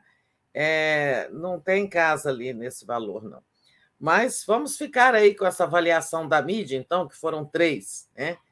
É, ela não tem como justificar a origem desses recursos, por isso tentou colocar em nome do Laranja, depois acabou cometer um erro, né? porque ela declarou para a Justiça Eleitoral, a Polícia Federal, que a investigação, o início da investigação do ano passado, toda a história quando a casa veio à tona, agora quer investigar. Então, mal, para os Bolsonaro. E essa outra história, né, a, que não tem nada a ver com a. Né, aí já a origem é outra, a origem da matéria da, da, da compra de imóveis com dinheiro vivo já é a matéria do UOL, né, em que eles pesquisaram muito ali, é, a dupla de repórteres passou muito tempo pesquisando em cartórios e tudo mais. É, a origem é essa. Aí todo mundo está acompanhando, né? 107 imóveis de 90 para cá, 51 com uso de dinheiro vivo constando na escritura, né? lá no cartório. Tem outros 25 imóveis dessa lista de 107 que, embora não tenham sido comprados com dinheiro vivo, é, foram objeto de alguma investigação, levantaram suspeitas das autoridades, né? é, ao, isso de 90 para cá. Bolsonaro está irritado. Ah, meu filho já foi investigado, já devassaram a vida do Flávio, do Carlos. O é, que, que tem isso? Investigue, investigue e tal. Que, tipo, deu, não deu importância, fingiu que não deu importância ao fato. Mas olha só, o, o senador, o senador é, é, qual foi o senador que entrou com o pedido? É... Foi o Randolph? O Randolph. É, o senador Randolph é, entrou com o pedido no Supremo para que haja uma, uma investigação. É, no caso envolvendo o presidente, aí tem que ser no Supremo, né? Tem foro uhum. especial. Essa, esse pedido de investigação naturalmente, é, isso sempre acaba passando, tem que ser apresentado para ouvir a Procurador-Geral da República. Mas o ministro também pode arquivar aí e nem mandar para o Procurador da República, Procurador-Geral. Quando manda para o Procurador-Geral, nós sabemos o que, que acontece. Ah, vou abrir uma investigação preliminar, não vou abrir inquérito, não há elementos suficientes, é o que o Aras faz, ou a sua sub, a Lindora, tudo ali é engavetado, é trancafiado, né? Mas esse aí não irá para frente, conforme nós dissemos ontem. Vai acontecer alguma coisa? Nada, né? Porque sabem quem é o relator dessa, desse pedido de investigação do Randolph? Hum. O ministro indicado por, por é, Bolsonaro, o ministro André Mendonça. Né? Então, está protegido. Ah, então, ele vai dizer que não vê razão nenhuma para qualquer investigação desse assunto. Bom, mas isso é do ponto de vista penal, né, investigativo e tal. Do ponto de vista político-eleitoral, é, é, é danoso é, para o Bolsonaro demais, muito danoso. Mais uma vez, é, a aura de impecável, combatente da corrupção, né? a máscara de moralista cai por terra, né? E vamos ficar assim, ficou difícil, né? Ficar ali atacando o Lula, falando em corrupção, é, com uma lambança dessa. É, acho que tem um dano. Aí as pessoas estão entendendo, as pessoas comuns estão vendo esse noticiário em TV aberta. Então, acho que, sabe, foi um fato importante da semana, muito ruim para o Bolsonaro. Esse, eu acho que a pesquisa Datafolha já pega, viu? É. E ganhou até destaque na imprensa internacional, né? Jornal The Guardian, que é um jornal importantíssimo, deu. Então a batata do Bolsonaro está assando, a pressão vai ser grande, né? Mesmo que ele esteja blindado, é muita pressão. Quando começa a vazar assim para todos os lados, como você disse, as pessoas estão vendo aí o jornal da TV aberta, é. não tem como esconder um negócio desse que é tão descarado, né? É, isso, pois é, como você disse, até repercussão até lá fora. Então, está muita repercussão interna, as pessoas estão percebendo. Eu acho que o Datafolha vai incluir alguma pergunta é, de, direta ou indiretamente relacionado com, com, com corrupção no clã Bolsonaro. É, uhum. Acho que alguma coisa entra, de forma que tem um dano danado aí. Isso também entra né, é, na lista dos fatos recentes que impactam as pesquisas eleitorais, que impacta a correlação de forças na eleição né, nesse momento. Então, é aquilo: a gente teve início do horário eleitoral, é, entrevistas no Jornal Nacional, debate na Band, pagamento do Auxílio é, Brasil com um reajuste temporário para 600 reais. Tudo isso impacta o eleitorado. Só que eu acho que essas pesquisas recentes elas foram feitas no virada do fim de semana, antes, como eu digo, da propagação das ondas, né? É, hum. Até que isso chegue, esses fatos, essas notícias cheguem realmente ao, assim, ao maior número de pessoas. Já o Datafolha, eu acho que capta, digamos, essas ondas batendo na, na margem. E, Tereza, ontem a gente falou sobre isso rapidinho, né? que é a mudança de estratégia da campanha do Lula denunciando a corrupção bolsonarista. Então aproveita aí e denuncia também, né? Já que tá, é... já está aparecendo aí na grande mídia, aproveita e também denuncia, né? Claro, essa estratégia do Lula de não confrontar, né? Como é, é foi uma estratégia, talvez a gente não sabe exatamente, mas a, a, o, o comportamento dele na, no debate da Band foi muito de uma pessoa que quis manter um nível elevado, né? Não partir para um confronto assim acirrado, para briga de faca e tal. É, e resultado foi ficou ali ah, levando porrada de todo, todo mundo, né? É, e não fez ataques. É, ele não falou de rachadinha, não falou essas coisas de Bolsonaro, não fez ataques assim. Agora essa estratégia mudou, né? já vem aí denúncia da corrupção bolsonarista, o Lula já falou nisso, é, e vai ter um discurso mais agressivo na, em próximos debates, e aí por aí na campanha mesmo, em entrevistas, é, aparições e falações. E, e eu acho que está certo. Com o Bolsonaro não adianta jogar em alto nível, não, porque ele joga é baixo mesmo. Verdade, Tereza. Deixa eu agradecer aqui a nossa querida Lia Oliveira, que diz: acho que não só mais, quanto mais petistas os parlamentares eleitos, mais garantido, porque a frente está frentando agora nas eleições. Depois será a oposição. Até já insinuaram alguns, ouvi dizer. Está falando aqui do apoio que o Lula precisa ter para governar. Tereza, ah, e falando. Eu falei, só um minutinho, Daphne. É, porque eu falei para votar nos partidos que apoiam Lula. É, e que ela está dizendo que alguns depois vão para a oposição. Bom, pode ser. A federação, não. A federação PT, PV, PCdoB, esta vai se manter unida, porque é uma federação ao longo de quatro anos. Tá? Então, por exemplo, partidos da federação não vão para a oposição. Tá? Eles vão ficar na federação com Lula.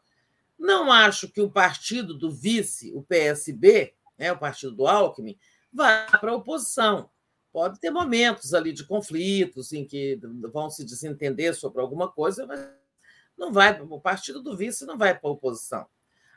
Agora, tem outros partidos que talvez sim, mas eu, eu diria, corrigindo então minha fala, olha, o Lula já vai precisar de voto já em janeiro, né, para mexer nesse orçamento é, de voto no Congresso. É, vote em candidatos progressistas, vote em candidatos de esquerda, vote em candidatos que têm afinidade com o programa do Lula. Sabe? Porque sabe, o sujeito não vai votar contra o programa que defende.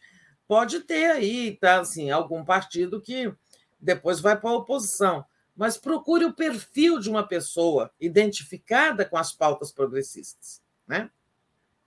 Um candidato. E também pessoas que defendem Diga. Desculpa, Tereza, porque está com atraso aqui a, o é. som, e aí achei que você já tivesse acabado. Desculpa, te interrompi. Mas não, eu ia dizer, e votem também candidatos que já provaram no passado não abandonarem o barco, que não abandonaram o barco nas situações difíceis, né? A gente tem exemplos de gente que, quando apertou, isso. Para o campo progressista quis se descolar, né? E agora é muito fácil colar também um adesivo do Lula, porque o Lula está em alta, mas na verdade já provou que. No Daphne, passado... enquanto você lê os superchats. Eita, tá, tra... tá travado demais. Tereza, Daphne, já Eu vou sair um minuto. É, eu vou sair e volto, tá? Tá ótimo. Tá bom, Tereza. Vou sair. A Tereza vai sair, vai voltar. Deixa eu agradecer aqui ao Gilberto, que enviou aqui um super chat. Ele diz, ele pergunta como é que vai ser o comportamento da mídia, né? Então ele diz assim: Tereza e Daphne, bom dia. A mídia Globo vai esconder e minimizar o escândalo dos imóveis ou mantê-los vivos no noticiário? Eu vou perguntar isso para Tereza, porque ela é a pessoa mais indicada para responder. Cristina Richmond. Bom dia. Eu acho que a campanha de Lula deveria colocá-lo mais presente com os candidatos ao Congresso na propaganda política. Faz aqui é, uma sugestão à, à Cristina. Mas eu falava, né? dessa questão de justamente de que já a gente tem que procurar pessoas confiáveis, né? Porque se fomos golpeados no passado, né? Se o ex-presidente Lula foi golpeado. Muita gente ali, quando começou essa, essa manipulação midiática é, contra o PT, criando o antipetismo, então muita gente que estava no PT saiu, né, achando ali, avaliando que era o momento de abandonar o barco e que agora está é, tá, é, querendo se associar novamente à, à imagem do ex-presidente Lula. Eu acho que é importante a gente saber quem que a gente vai confiar, né? Porque o próximo governo progressista nesse país vai ser, vai ser um governo muito atacado. Vai ser um governo que vão criar o máximo, ao máximo que eles puderem é, instabilidade para esse governo. Então, o Lula tem que ter uma base de apoio muito forte e muito confiável. Né? A gente já sofreu isso, a gente já passou por essa experiência. É, eu fico muito preocupada, né? não só na questão política ali, né, do Congresso, da aprovação das, das novas medidas que o Lula vai ter que tomar, mas também é, não dá para a gente confiar em gente que, quando leva a primeira pressão, já se descola, ah, eu não tenho nada a ver com isso, né? Então, acho que é muito importante a gente salientar aqui. A Tereza deve estar lá religando o modem dela, daqui a pouquinho ela está voltando, acho que ela já vai voltar agora, vamos ver mas essa internet dela hoje não tá boa, né? Vamos lá, vou pedir para o pessoal deixar o like aí, compartilhar essa live. Quem puder, faça uma assinatura solidária em Brasil247.com.br apoio. Muito importante é, essa ação de vocês, porque são vocês que nos mantêm aqui. Tereza, voltou! Será que agora está bem? Agora está bem. Então, a gente meio que se desencontrou ali na fala, mas passo para você é. terminar de falar o que você estava falando. Não, a internet tem seus mistérios, né? Todas as vezes é, que eu entro na sala de espera com alguma antecedência, é, para você saber que eu estou ali já em espera, a, a conexão piora. Hoje eu entrei mais cedo e fiquei ali acompanhando a conversa com o Joaquim, a, a conexão deu problema, né? É, a gente tem que entrar em cima da hora. Por isso eu não gosto que haja atraso assim quando o, a pessoa, o quadro que está antes do nosso é, se atrasa, porque eu fico muito tempo ali na sala de espera e isso prejudica, não sei por que prejudica a conexão. Ah, é, é, e é interessante você comentar isso comigo aqui ao vivo, porque às vezes eu ficava esperando você chegar para fazer a última pergunta para a pessoa, para ter certeza que você ia conseguir entrar, né? Para não dispensar a pessoa e eu ficar aqui é, é. tentando, né? Mas aí então não funciona, agora eu já sei. Olha, deixa eu ler aqui o Seabra Santos. Bom dia, Daphne e Tereza. Poderiam fazer um vídeo da Tebet no impeachment da Dilma, mostrando, votando em mulher. Boa. o pessoal não vai esquecer. O Fúvio mandou aqui um. Se eu tivesse técnica de fazer, eu ia fazer isso. Porque é. tá... Bom, a gente pede aqui aos nossos internautas que são habilidosos nisso, de, de recuperar aí e mandar para a gente que a gente compartilha aqui. O Fúvio entrou Exato. como Basta aqui. pegar um pedacinho do vídeo e colocar uma tarja lá. Mulher, vota em mulher. Que é o slogan dela.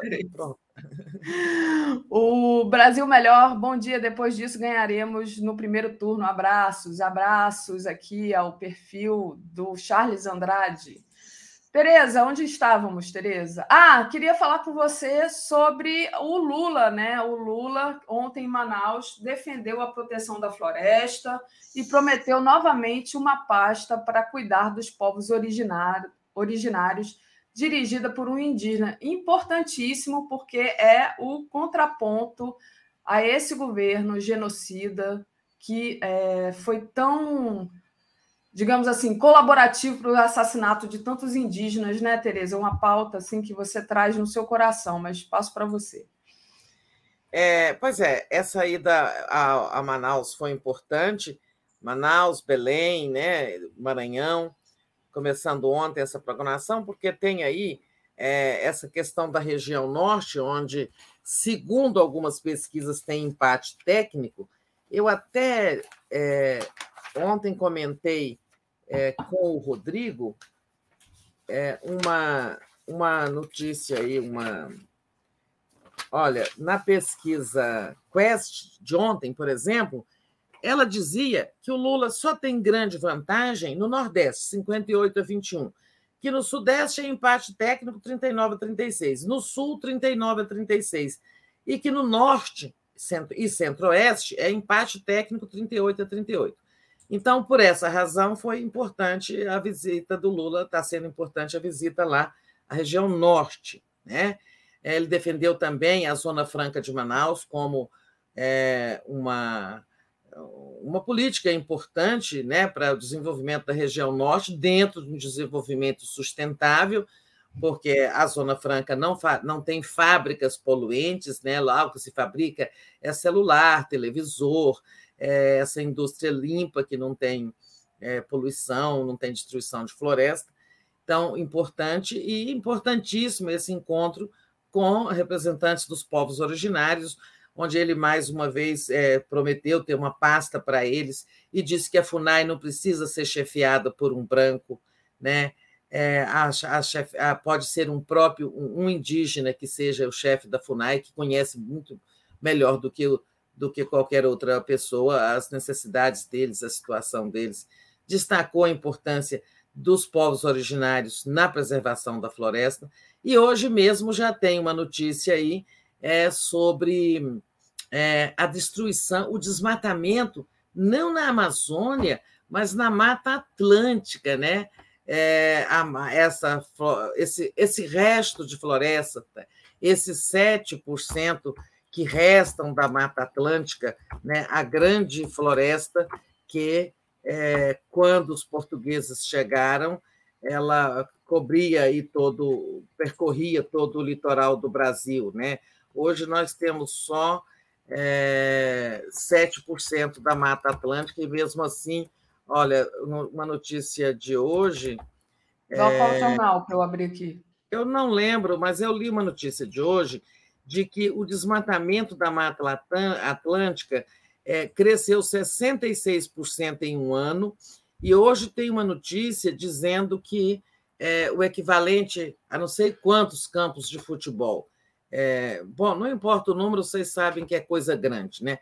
É, mas, assim, no, em, nos últimos 12 meses, 66% crescimento do desmatamento da Mata Atlântica. Então, vale para a Amazônia, mas também muito importante preservar o que restou da Mata Atlântica, né, com sua também sua grande biodiversidade, sua importância né, na região, na faixa litorânea do Brasil e tal. Então, achei assim a viagem importante, todas essas coisas que fizeram, que ele disse lá, é, nessa região onde, é, segundo a, a Quest, tem empate técnico. Eu acho que o Lula tem uma vantagem pequena no norte. Mas vamos lá, você quer ver essa do Gilberto? É, o Gilberto pediu para você falar, é, se a, analisar se a mídia, a Globo em, em especial, vai esconder e minimizar os escândalos dos imóveis ou vai mantê-lo vivo no noticiário? Como é que você acha que eles vão tratar dessa questão do escândalo imobiliário? Olha, eu, eu acho que é o seguinte: o escândalo é a gente comentou isso ontem, que alguém tinha dito que o Jornal Nacional de anteontem não tinha dado nada. E eu disse: olha, a mídia às vezes demora. É, é, é, quando teve o escândalo aí dos empresários golpistas, na outra semana, também levou algumas horas. Nós demos, nós repercutimos a matéria do Metrópolis em primeira, na primeira hora, né? mas assim, televisões abertas levaram um dia para entrar no assunto. Eu falei, vai acabar entrando. E entraram. Essa matéria nós devemos a, a, a um trabalho investigativo de qualidade de dois repórteres da, da, do UOL, né? Então, é natural, naturalmente, a Folha de São Paulo também deu destaque. E, e, as emissoras Globo, elas entraram no assunto ontem. Hoje mesmo, de manhã, eu vi uma grande matéria na Globo News é, eu acho que toda a mídia entrou, não estou vendo ninguém assim fora do assunto, não. Tá? Até porque seria assim uma, uma, uma confissão de mau jornalismo né? terrível alguém ignorar um assunto dessa gravidade. Né? É, eu não estou vendo nenhum jornal dos, dos, dos, jornais conservadores e grandes é, e nenhuma emissora de televisão fora. Eu não vi, não sei Record e SBT são televisões das quais eu não tenho muita notícia, tá? É, mas as, as, as emissoras Globo entraram. Certo, Tereza, muito bom. Tereza, queria que você falasse agora sobre essa figura, né? Que a gente está precisando. Bom, deixa para lá. Mas a, a, o Ciro, né? O Ciro, de novo, tropeçou na enorme língua que ele tem, né? Ele disse assim, lá num evento na Fijan com os empresários. Imagina explicar isso na favela. E aí, claramente, expôs a pessoa preconceituosa e elitista que ele é, né? Porque falar um negócio desse assim, se achando confortável naquele ambiente de empresários, né? Achando que, que ele podia falar aquilo, né? Que ia ficar é. por isso mesmo. Então, passo para você, Tereza. A gente conhece o Brasil muito pelos lapsos verbais das pessoas, né? A gente conhece as pessoas por isso, né? É. é nas últimas horas foram dois episódios assim, né? Muito reveladores é, da, do, do pensamento eh, das elites, né? De certas figuras, mesmo de um mesmo de um político do campo da esquerda como Ciro, né? Que disse isso é, lá na, com empresários, né, falando do programa de governo dele, de umas propostas.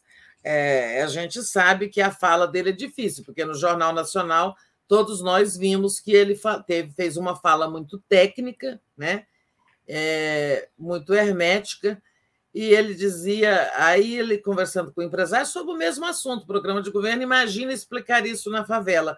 Ou seja, lá onde as pessoas não têm capacidade de entendimento, são obtusas, né? É, e, e numa, provocando aí muitas reações de pessoas que vivem nas comunidades que não são obtusas, né, que são trabalhadoras. Aliás, circulou um vídeo aí recentemente é, de uma patroa, né, que conversava com o seu, uma patroa da Zona Sul, que conversava com o seu motorista e dizia: este povo da favela, aí ele fala: Eu também moro na favela, dona Fulana. Ela fala: Não, mas você é um trabalhador. Ele fala: Não, mas lá quase todo mundo é trabalhador. A grande maioria de quem mora na favela, é, nós moramos por necessidade. Mas são trabalhadores. Então, tem, esse, tem dois tipos, vários tipos de preconceitos contra as pessoas que moram nas comunidades, né? tem o preconceito esse de classe, de achar que todas as pessoas que moram lá são bandidos, são traficantes, são isso e aquilo. É, e tem esse preconceito intelectual também, de achar que são, são burros, né? são obtusos e tal. É, e teve outro lápis, então, assim, péssimo para o Ciro, que já tentou se explicar. É, é, quando a gente diz que é ato falho, é porque é, é o que a pessoa pensa e ela acaba revelando sem querer. Né? É, e teve uma outra, né, nas últimas horas, muito reveladora do racismo brasileiro, né? que foi a do candidato lá do Piauí, o candidato a governador apoiado pelo Ciro Nogueira, chefe do gabinete civil do Bolsonaro, né, que disse para uma repórter: Você é quase negra, mas é inteligente. Né? Caramba! É. Negros também são burros, tá? Então, ela é quase negra, mas é inteligente. Na cabeça dele, diz assim: não é completamente burra, porque tem um pouco de sangue branco, né? deve ser isso que ele pensou, que não é uhum. totalmente negra. Por isso tem alguma inteligência. Né? No fundo, ele, ele diz isso. Né? É, que foi horrível também essa frase dita ontem é, para uma jornalista, é quase negra, mas é inteligente. Então, o Brasil se revela assim. O Ciro tem esse problema né, de é, morrer pela língua mas morre pela língua porque são coisas que estão na cabeça dele, né? Exatamente, é, é ele. é ele. Tereza, deixa eu agradecer a Lia Oliveira, mais uma vez enviando superchat aqui para gente. Obrigada, Lia, falando do ato falho do Ciro. E deixa eu trazer, então, a questão do Moro, né? É, o Podemos acusou o Moro de fazer propostas indecentes e praticar caixa 2, né? E aí o Moro é aquele, como eu disse para o Joaquim e falei para o Latuf hoje de manhã, eu falei, Latuf, você tinha que desenhar o Scooby-Doo tirando a máscara assim do Moro, aquele desenho que a gente assistia quando era criança. Porque o Moro, que era né, o paladino da moral, agora comprovando, tá, tá aí aparecendo é, sendo acusado de fazer caixa 2. Então, moralista sem moral. Moralista sem moral, Tereza. É, vamos falar um pouquinho desse Moro, porque nós temos que falar da decisão do ministro é, Alexandre de Moraes, né, o acordo que ele fez com o ministro da Defesa. É uma coisa importante, não sei se está na sua pauta aí, mas temos que falar tá. disso, né, Daphne? É, o. Tá assim, o... você quer falar. O Moro, você vai falar do Moro ou não? Não, vamos falar do Moro rapidinho, só para a gente não ter, então não perder esse prazer, né? De ver que o Moro faz caixa 2 e quem está acusando não é o Lula nem é ninguém, é o Podemos, partido a que ele foi filiado até pouco tempo. Depois, quando o Podemos ele começou a se estranhar com o Podemos, ele mudou para União Brasil, que agora é o partido dele pelo qual está disputando o Senado, e vai perder para o Álvaro Dias, que ele também traiu, porque o Álvaro Dias era um grande aliado, apoiador dele no Paraná, pois ele se lançou candidato ao Senado para disputar com Álvaro Dias. É, eu acho que ele vai perder para o Álvaro Dias, embora existam candidatos de esquerda lá no Paraná, é, mas é uma vaga só. O Álvaro Dias já é senador. Em suma, Agora o Podemos está explicando por que, que é que o Moro é, teve que sair do Podemos, por que, que é que a relação dele com o partido azedou ao ponto de ele ter que sair e buscar outra, outro partido. Né? E o Podemos está contando o seguinte: primeiro, ele chegou fazendo propostas indecentes. Ele pediu que o Podemos pagasse para ele um salário mensal de 40 mil reais que é o salário teto do funcionalismo no Brasil, o salário de ministro do Supremo. Né? Depois, ele disse que se dessem a metade, o resto ele arranjaria por fora, ou seja, caixa 2, crime. Né? E, segundo, ele também é, apresentava contas e mais contas para o partido e, e, e trazia gente para ser contratada né? Ele não entende nada do sistema político, ele sabe nada, nada, nada. Os partidos brasileiros, sejam de esquerda ou de direita, mas eles funcionam dentro das regras. Né?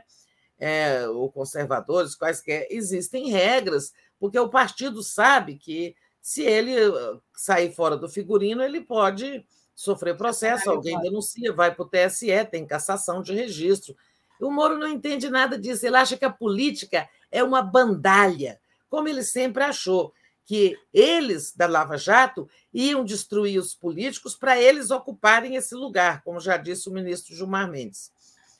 Então, ele acha que ali é terra de ninguém, que a política, sabe, é, um, é um, um, uma terra arrasada, um, sabe? Não ia falar um palavrão aqui, mas deixa para lá.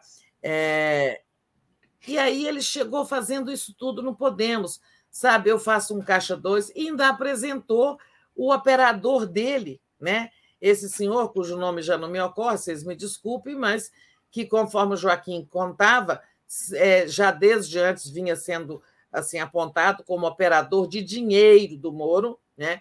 que até teve um contrato com a Petrobras depois do golpe de 16 na gestão do Pedro Parente e tal. Então, olha, essas a máscara do Moro cai assim, sabe? É, e não cai silenciosamente, não. Cai fazendo barulho para todos nós vermos como ele é falso, como ele é moralista sem moral, como ele era um político vestido de, ju... de travestido de juiz e um político dos piores, né? O nome então, do laranja do operador... Desculpa, Tereza. Isso lá no Paraná deve estar sendo explorado a beça. É. O nome do laranja é Felipe Cunha, tá? Que você Felipe tinha... Cunha. É. Tereza, e agora? Vamos falar do Alexandre Moraes, né? O que, que levou o Alexandre Moraes a fazer a concessão aos militares e aceitar um novo tipo de teste com as urnas eletrônicas no dia da eleição, né? Muita gente está falando disso.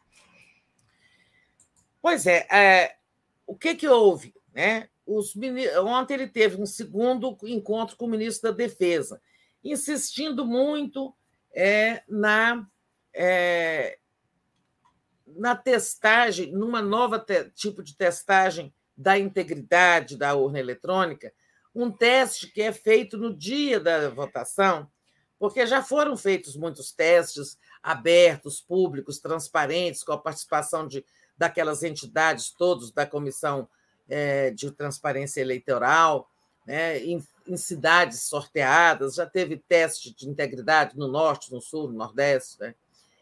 Mas é, há um teste que é feito no dia da eleição com funcionários. Né? Então, os próprios funcionários da, da, dos TREs e, e da, da Justiça Eleitoral, antes de iniciar a votação, é, vocês verem como é difícil fazer uma eleição, a votação começa às oito, essas pessoas têm que estar levantadas desde as cinco da manhã, sei lá, porque eles fazem ainda uma última testagem, é o seguinte, está funcionando bem essa urna? Vou votar aqui. Vou votar, vamos ver se o meu voto aparece. Eu vou votar em João da Silva, vamos ver se é computado para João da Silva. É um teste ali de última hora. Né? É, e o que, que o, eles querem? Que seja feito um teste, não com funcionários, mas com eleitores reais. O, o ministro aceitou fazer um, um, um programa piloto, ou seja, em alguns lugares e tal. Claro que isso não altera em nada o que já está feito no sistema eleitoral. Digamos, o programa é, comandado pelo ministro Alexandre, as regras, nada foi, será alterado. Mas fazer esse teste, essa concessão aí, eu acho que vai dar confusão.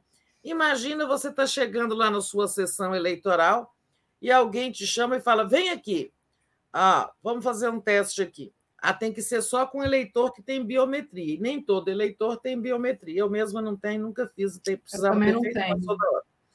Hum. Mas é. Aí tem que achar eleitor com biometria. E fala o seguinte: vote aí, mas esse voto seu agora é só um teste, não está votando. Depois é que você vai votar de verdade. Você acha que isso não vai dar confusão? Né? alguém vai falar: não, não vou fazer teste, não, quero votar de verdade. Sei lá. Eu acho isso assim, sabe? É, não, não acho que é armação. Eu acho que é um trabalho inútil e que é, transtorna né, o rito eleitoral. Mas, enfim, o, o Alexandre aceitou é, e disse assim: olha, então o Ministério da Defesa propõe aí como será esse piloto.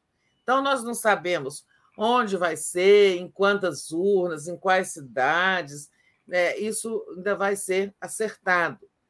É, isso não, não, mexe em nada no sistema eleitoral. Tá?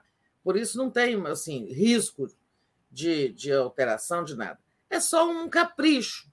Agora, me disse assim, gente do TSE, né, do corpo funcional, olha, ele fez isso para é, o ministro fez essa concessão para não parecer intransigente e, com isso, ver se dá um basta nessa reclamação das Forças Armadas, que não, é, não são atendidas e tal. E, quem sabe, o Bolsonaro cala a boca, para de falar contra as urnas eletrônicas. É. Um gesto de boa vontade, tudo bem. Só que é, eu não acho que ele vai surtir efeito. Acho que o Bolsonaro vai continuar falando contra as urnas do mesmo jeito. Aliás, ontem o presidente do Chile, é, o Gabriel Boric, deu uma entrevista à revista Time, ele é capa da Time, em que ele disse: olha, essa, essa conversa golpista lá no Brasil é preocupante, os países da América Latina vão ter que reagir é, em conjunto caso tentem usar esse assunto de fraude, como aconteceu na Bolívia, para dar um golpe de Estado. Vamos ter que reagir para evitar que isso aconteça. Ó, o Brasil já virou problema internacional. É, então, eu não acho que o ministro Alexandre vai ter êxito com esse gesto de boa vontade, sabe? É, agora, vamos ver o que eles vão propor. Deve ter um prazo aí para que eles sugiram como seria esse teste complementar, esse projeto piloto. Não vai fazer mal nenhum, mas também acho que não faz bem. Eu digo, não vai fazer mal nenhum para a segurança do sistema. Né? Agora, cria confusão no dia da eleição, isso aqui é um teste, teste com eleitores reais, né? Para que isso, teste com eleitores reais? Mas vamos lá, né? É, agora, sexta-feira, amanhã, né, dia 2, tem uma cerimônia importante lá no TSE, que é a chamada lacração das urnas, lacração do sistema eletrônico. Ou seja, é uma cerimônia em que todos os integrantes da Comissão de Transparência Eleitoral, todos aqueles que têm é, se inscreveram como entidades fiscalizadoras, existem várias entidades fiscalizadoras credenciadas, né? Entre elas as Forças Armadas. As entidades terão que atestar lá que estão de acordo, que o sistema é seguro, confiável, que está tudo funcionando bem. Tá? E nós vamos ver amanhã, na lacração do sistema, se os militares vão dar assinar isso lá, esse atestado de que confiam no, que o sistema está correto. Né? Se eles assinarem, vai ficar mal para o Bolsonaro continuar falando contra as urnas. Mas eles não, não disseram até agora se vão assinar.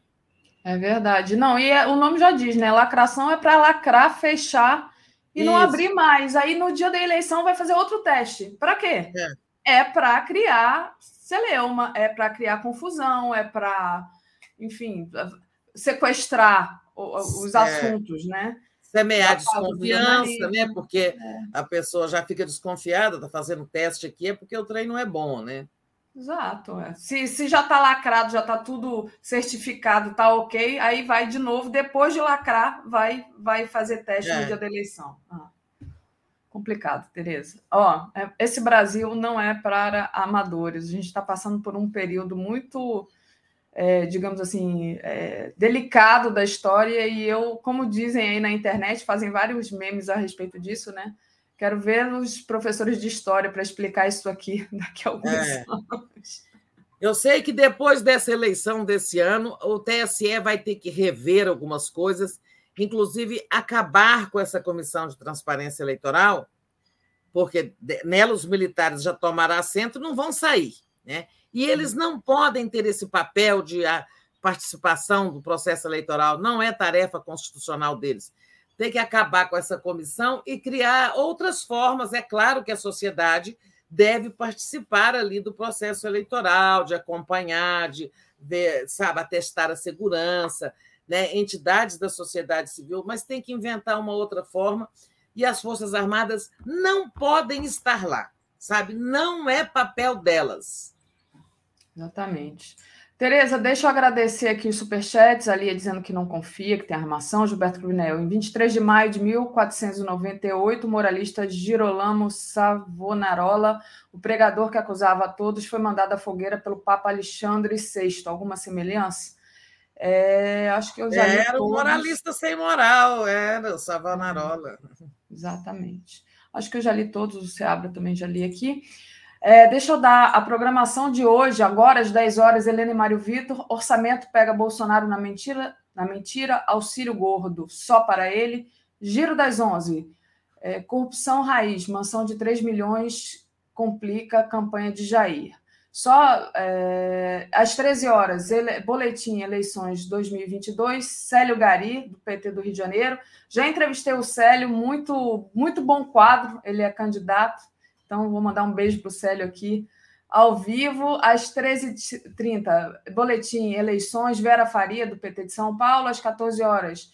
Campanha Vote pela Democracia e o Dia Internacional do Desaparecimento Forçado. Foi uma entrevista que eu fiz ontem com a Fernanda Pradal e a Ana Paula Oliveira, justamente né, para falar dessas vítimas do Estado e de como é importante a gente votar agora pela democracia, porque, de fato, é, o que a gente está vendo, o que a gente viu esses últimos anos com o, a ida do Bolsonaro para o Planalto foi justamente é, um acerramento dessa violência. Então, muito importante essa entrevista às duas horas, às 15 horas, Panorama, Dinheiro Vivo e Corrupção.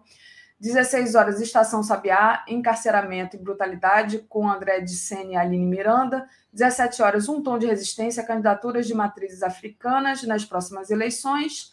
Às 18 horas, Léo Quadrado. Às 18h30, Boa Noite 247. 22 horas, um dia e 20 minutos. E às 23 horas, a live do Conde. E com isso, estou encerrando aqui, Tereza. Muito Ficamos obrigada. por aqui.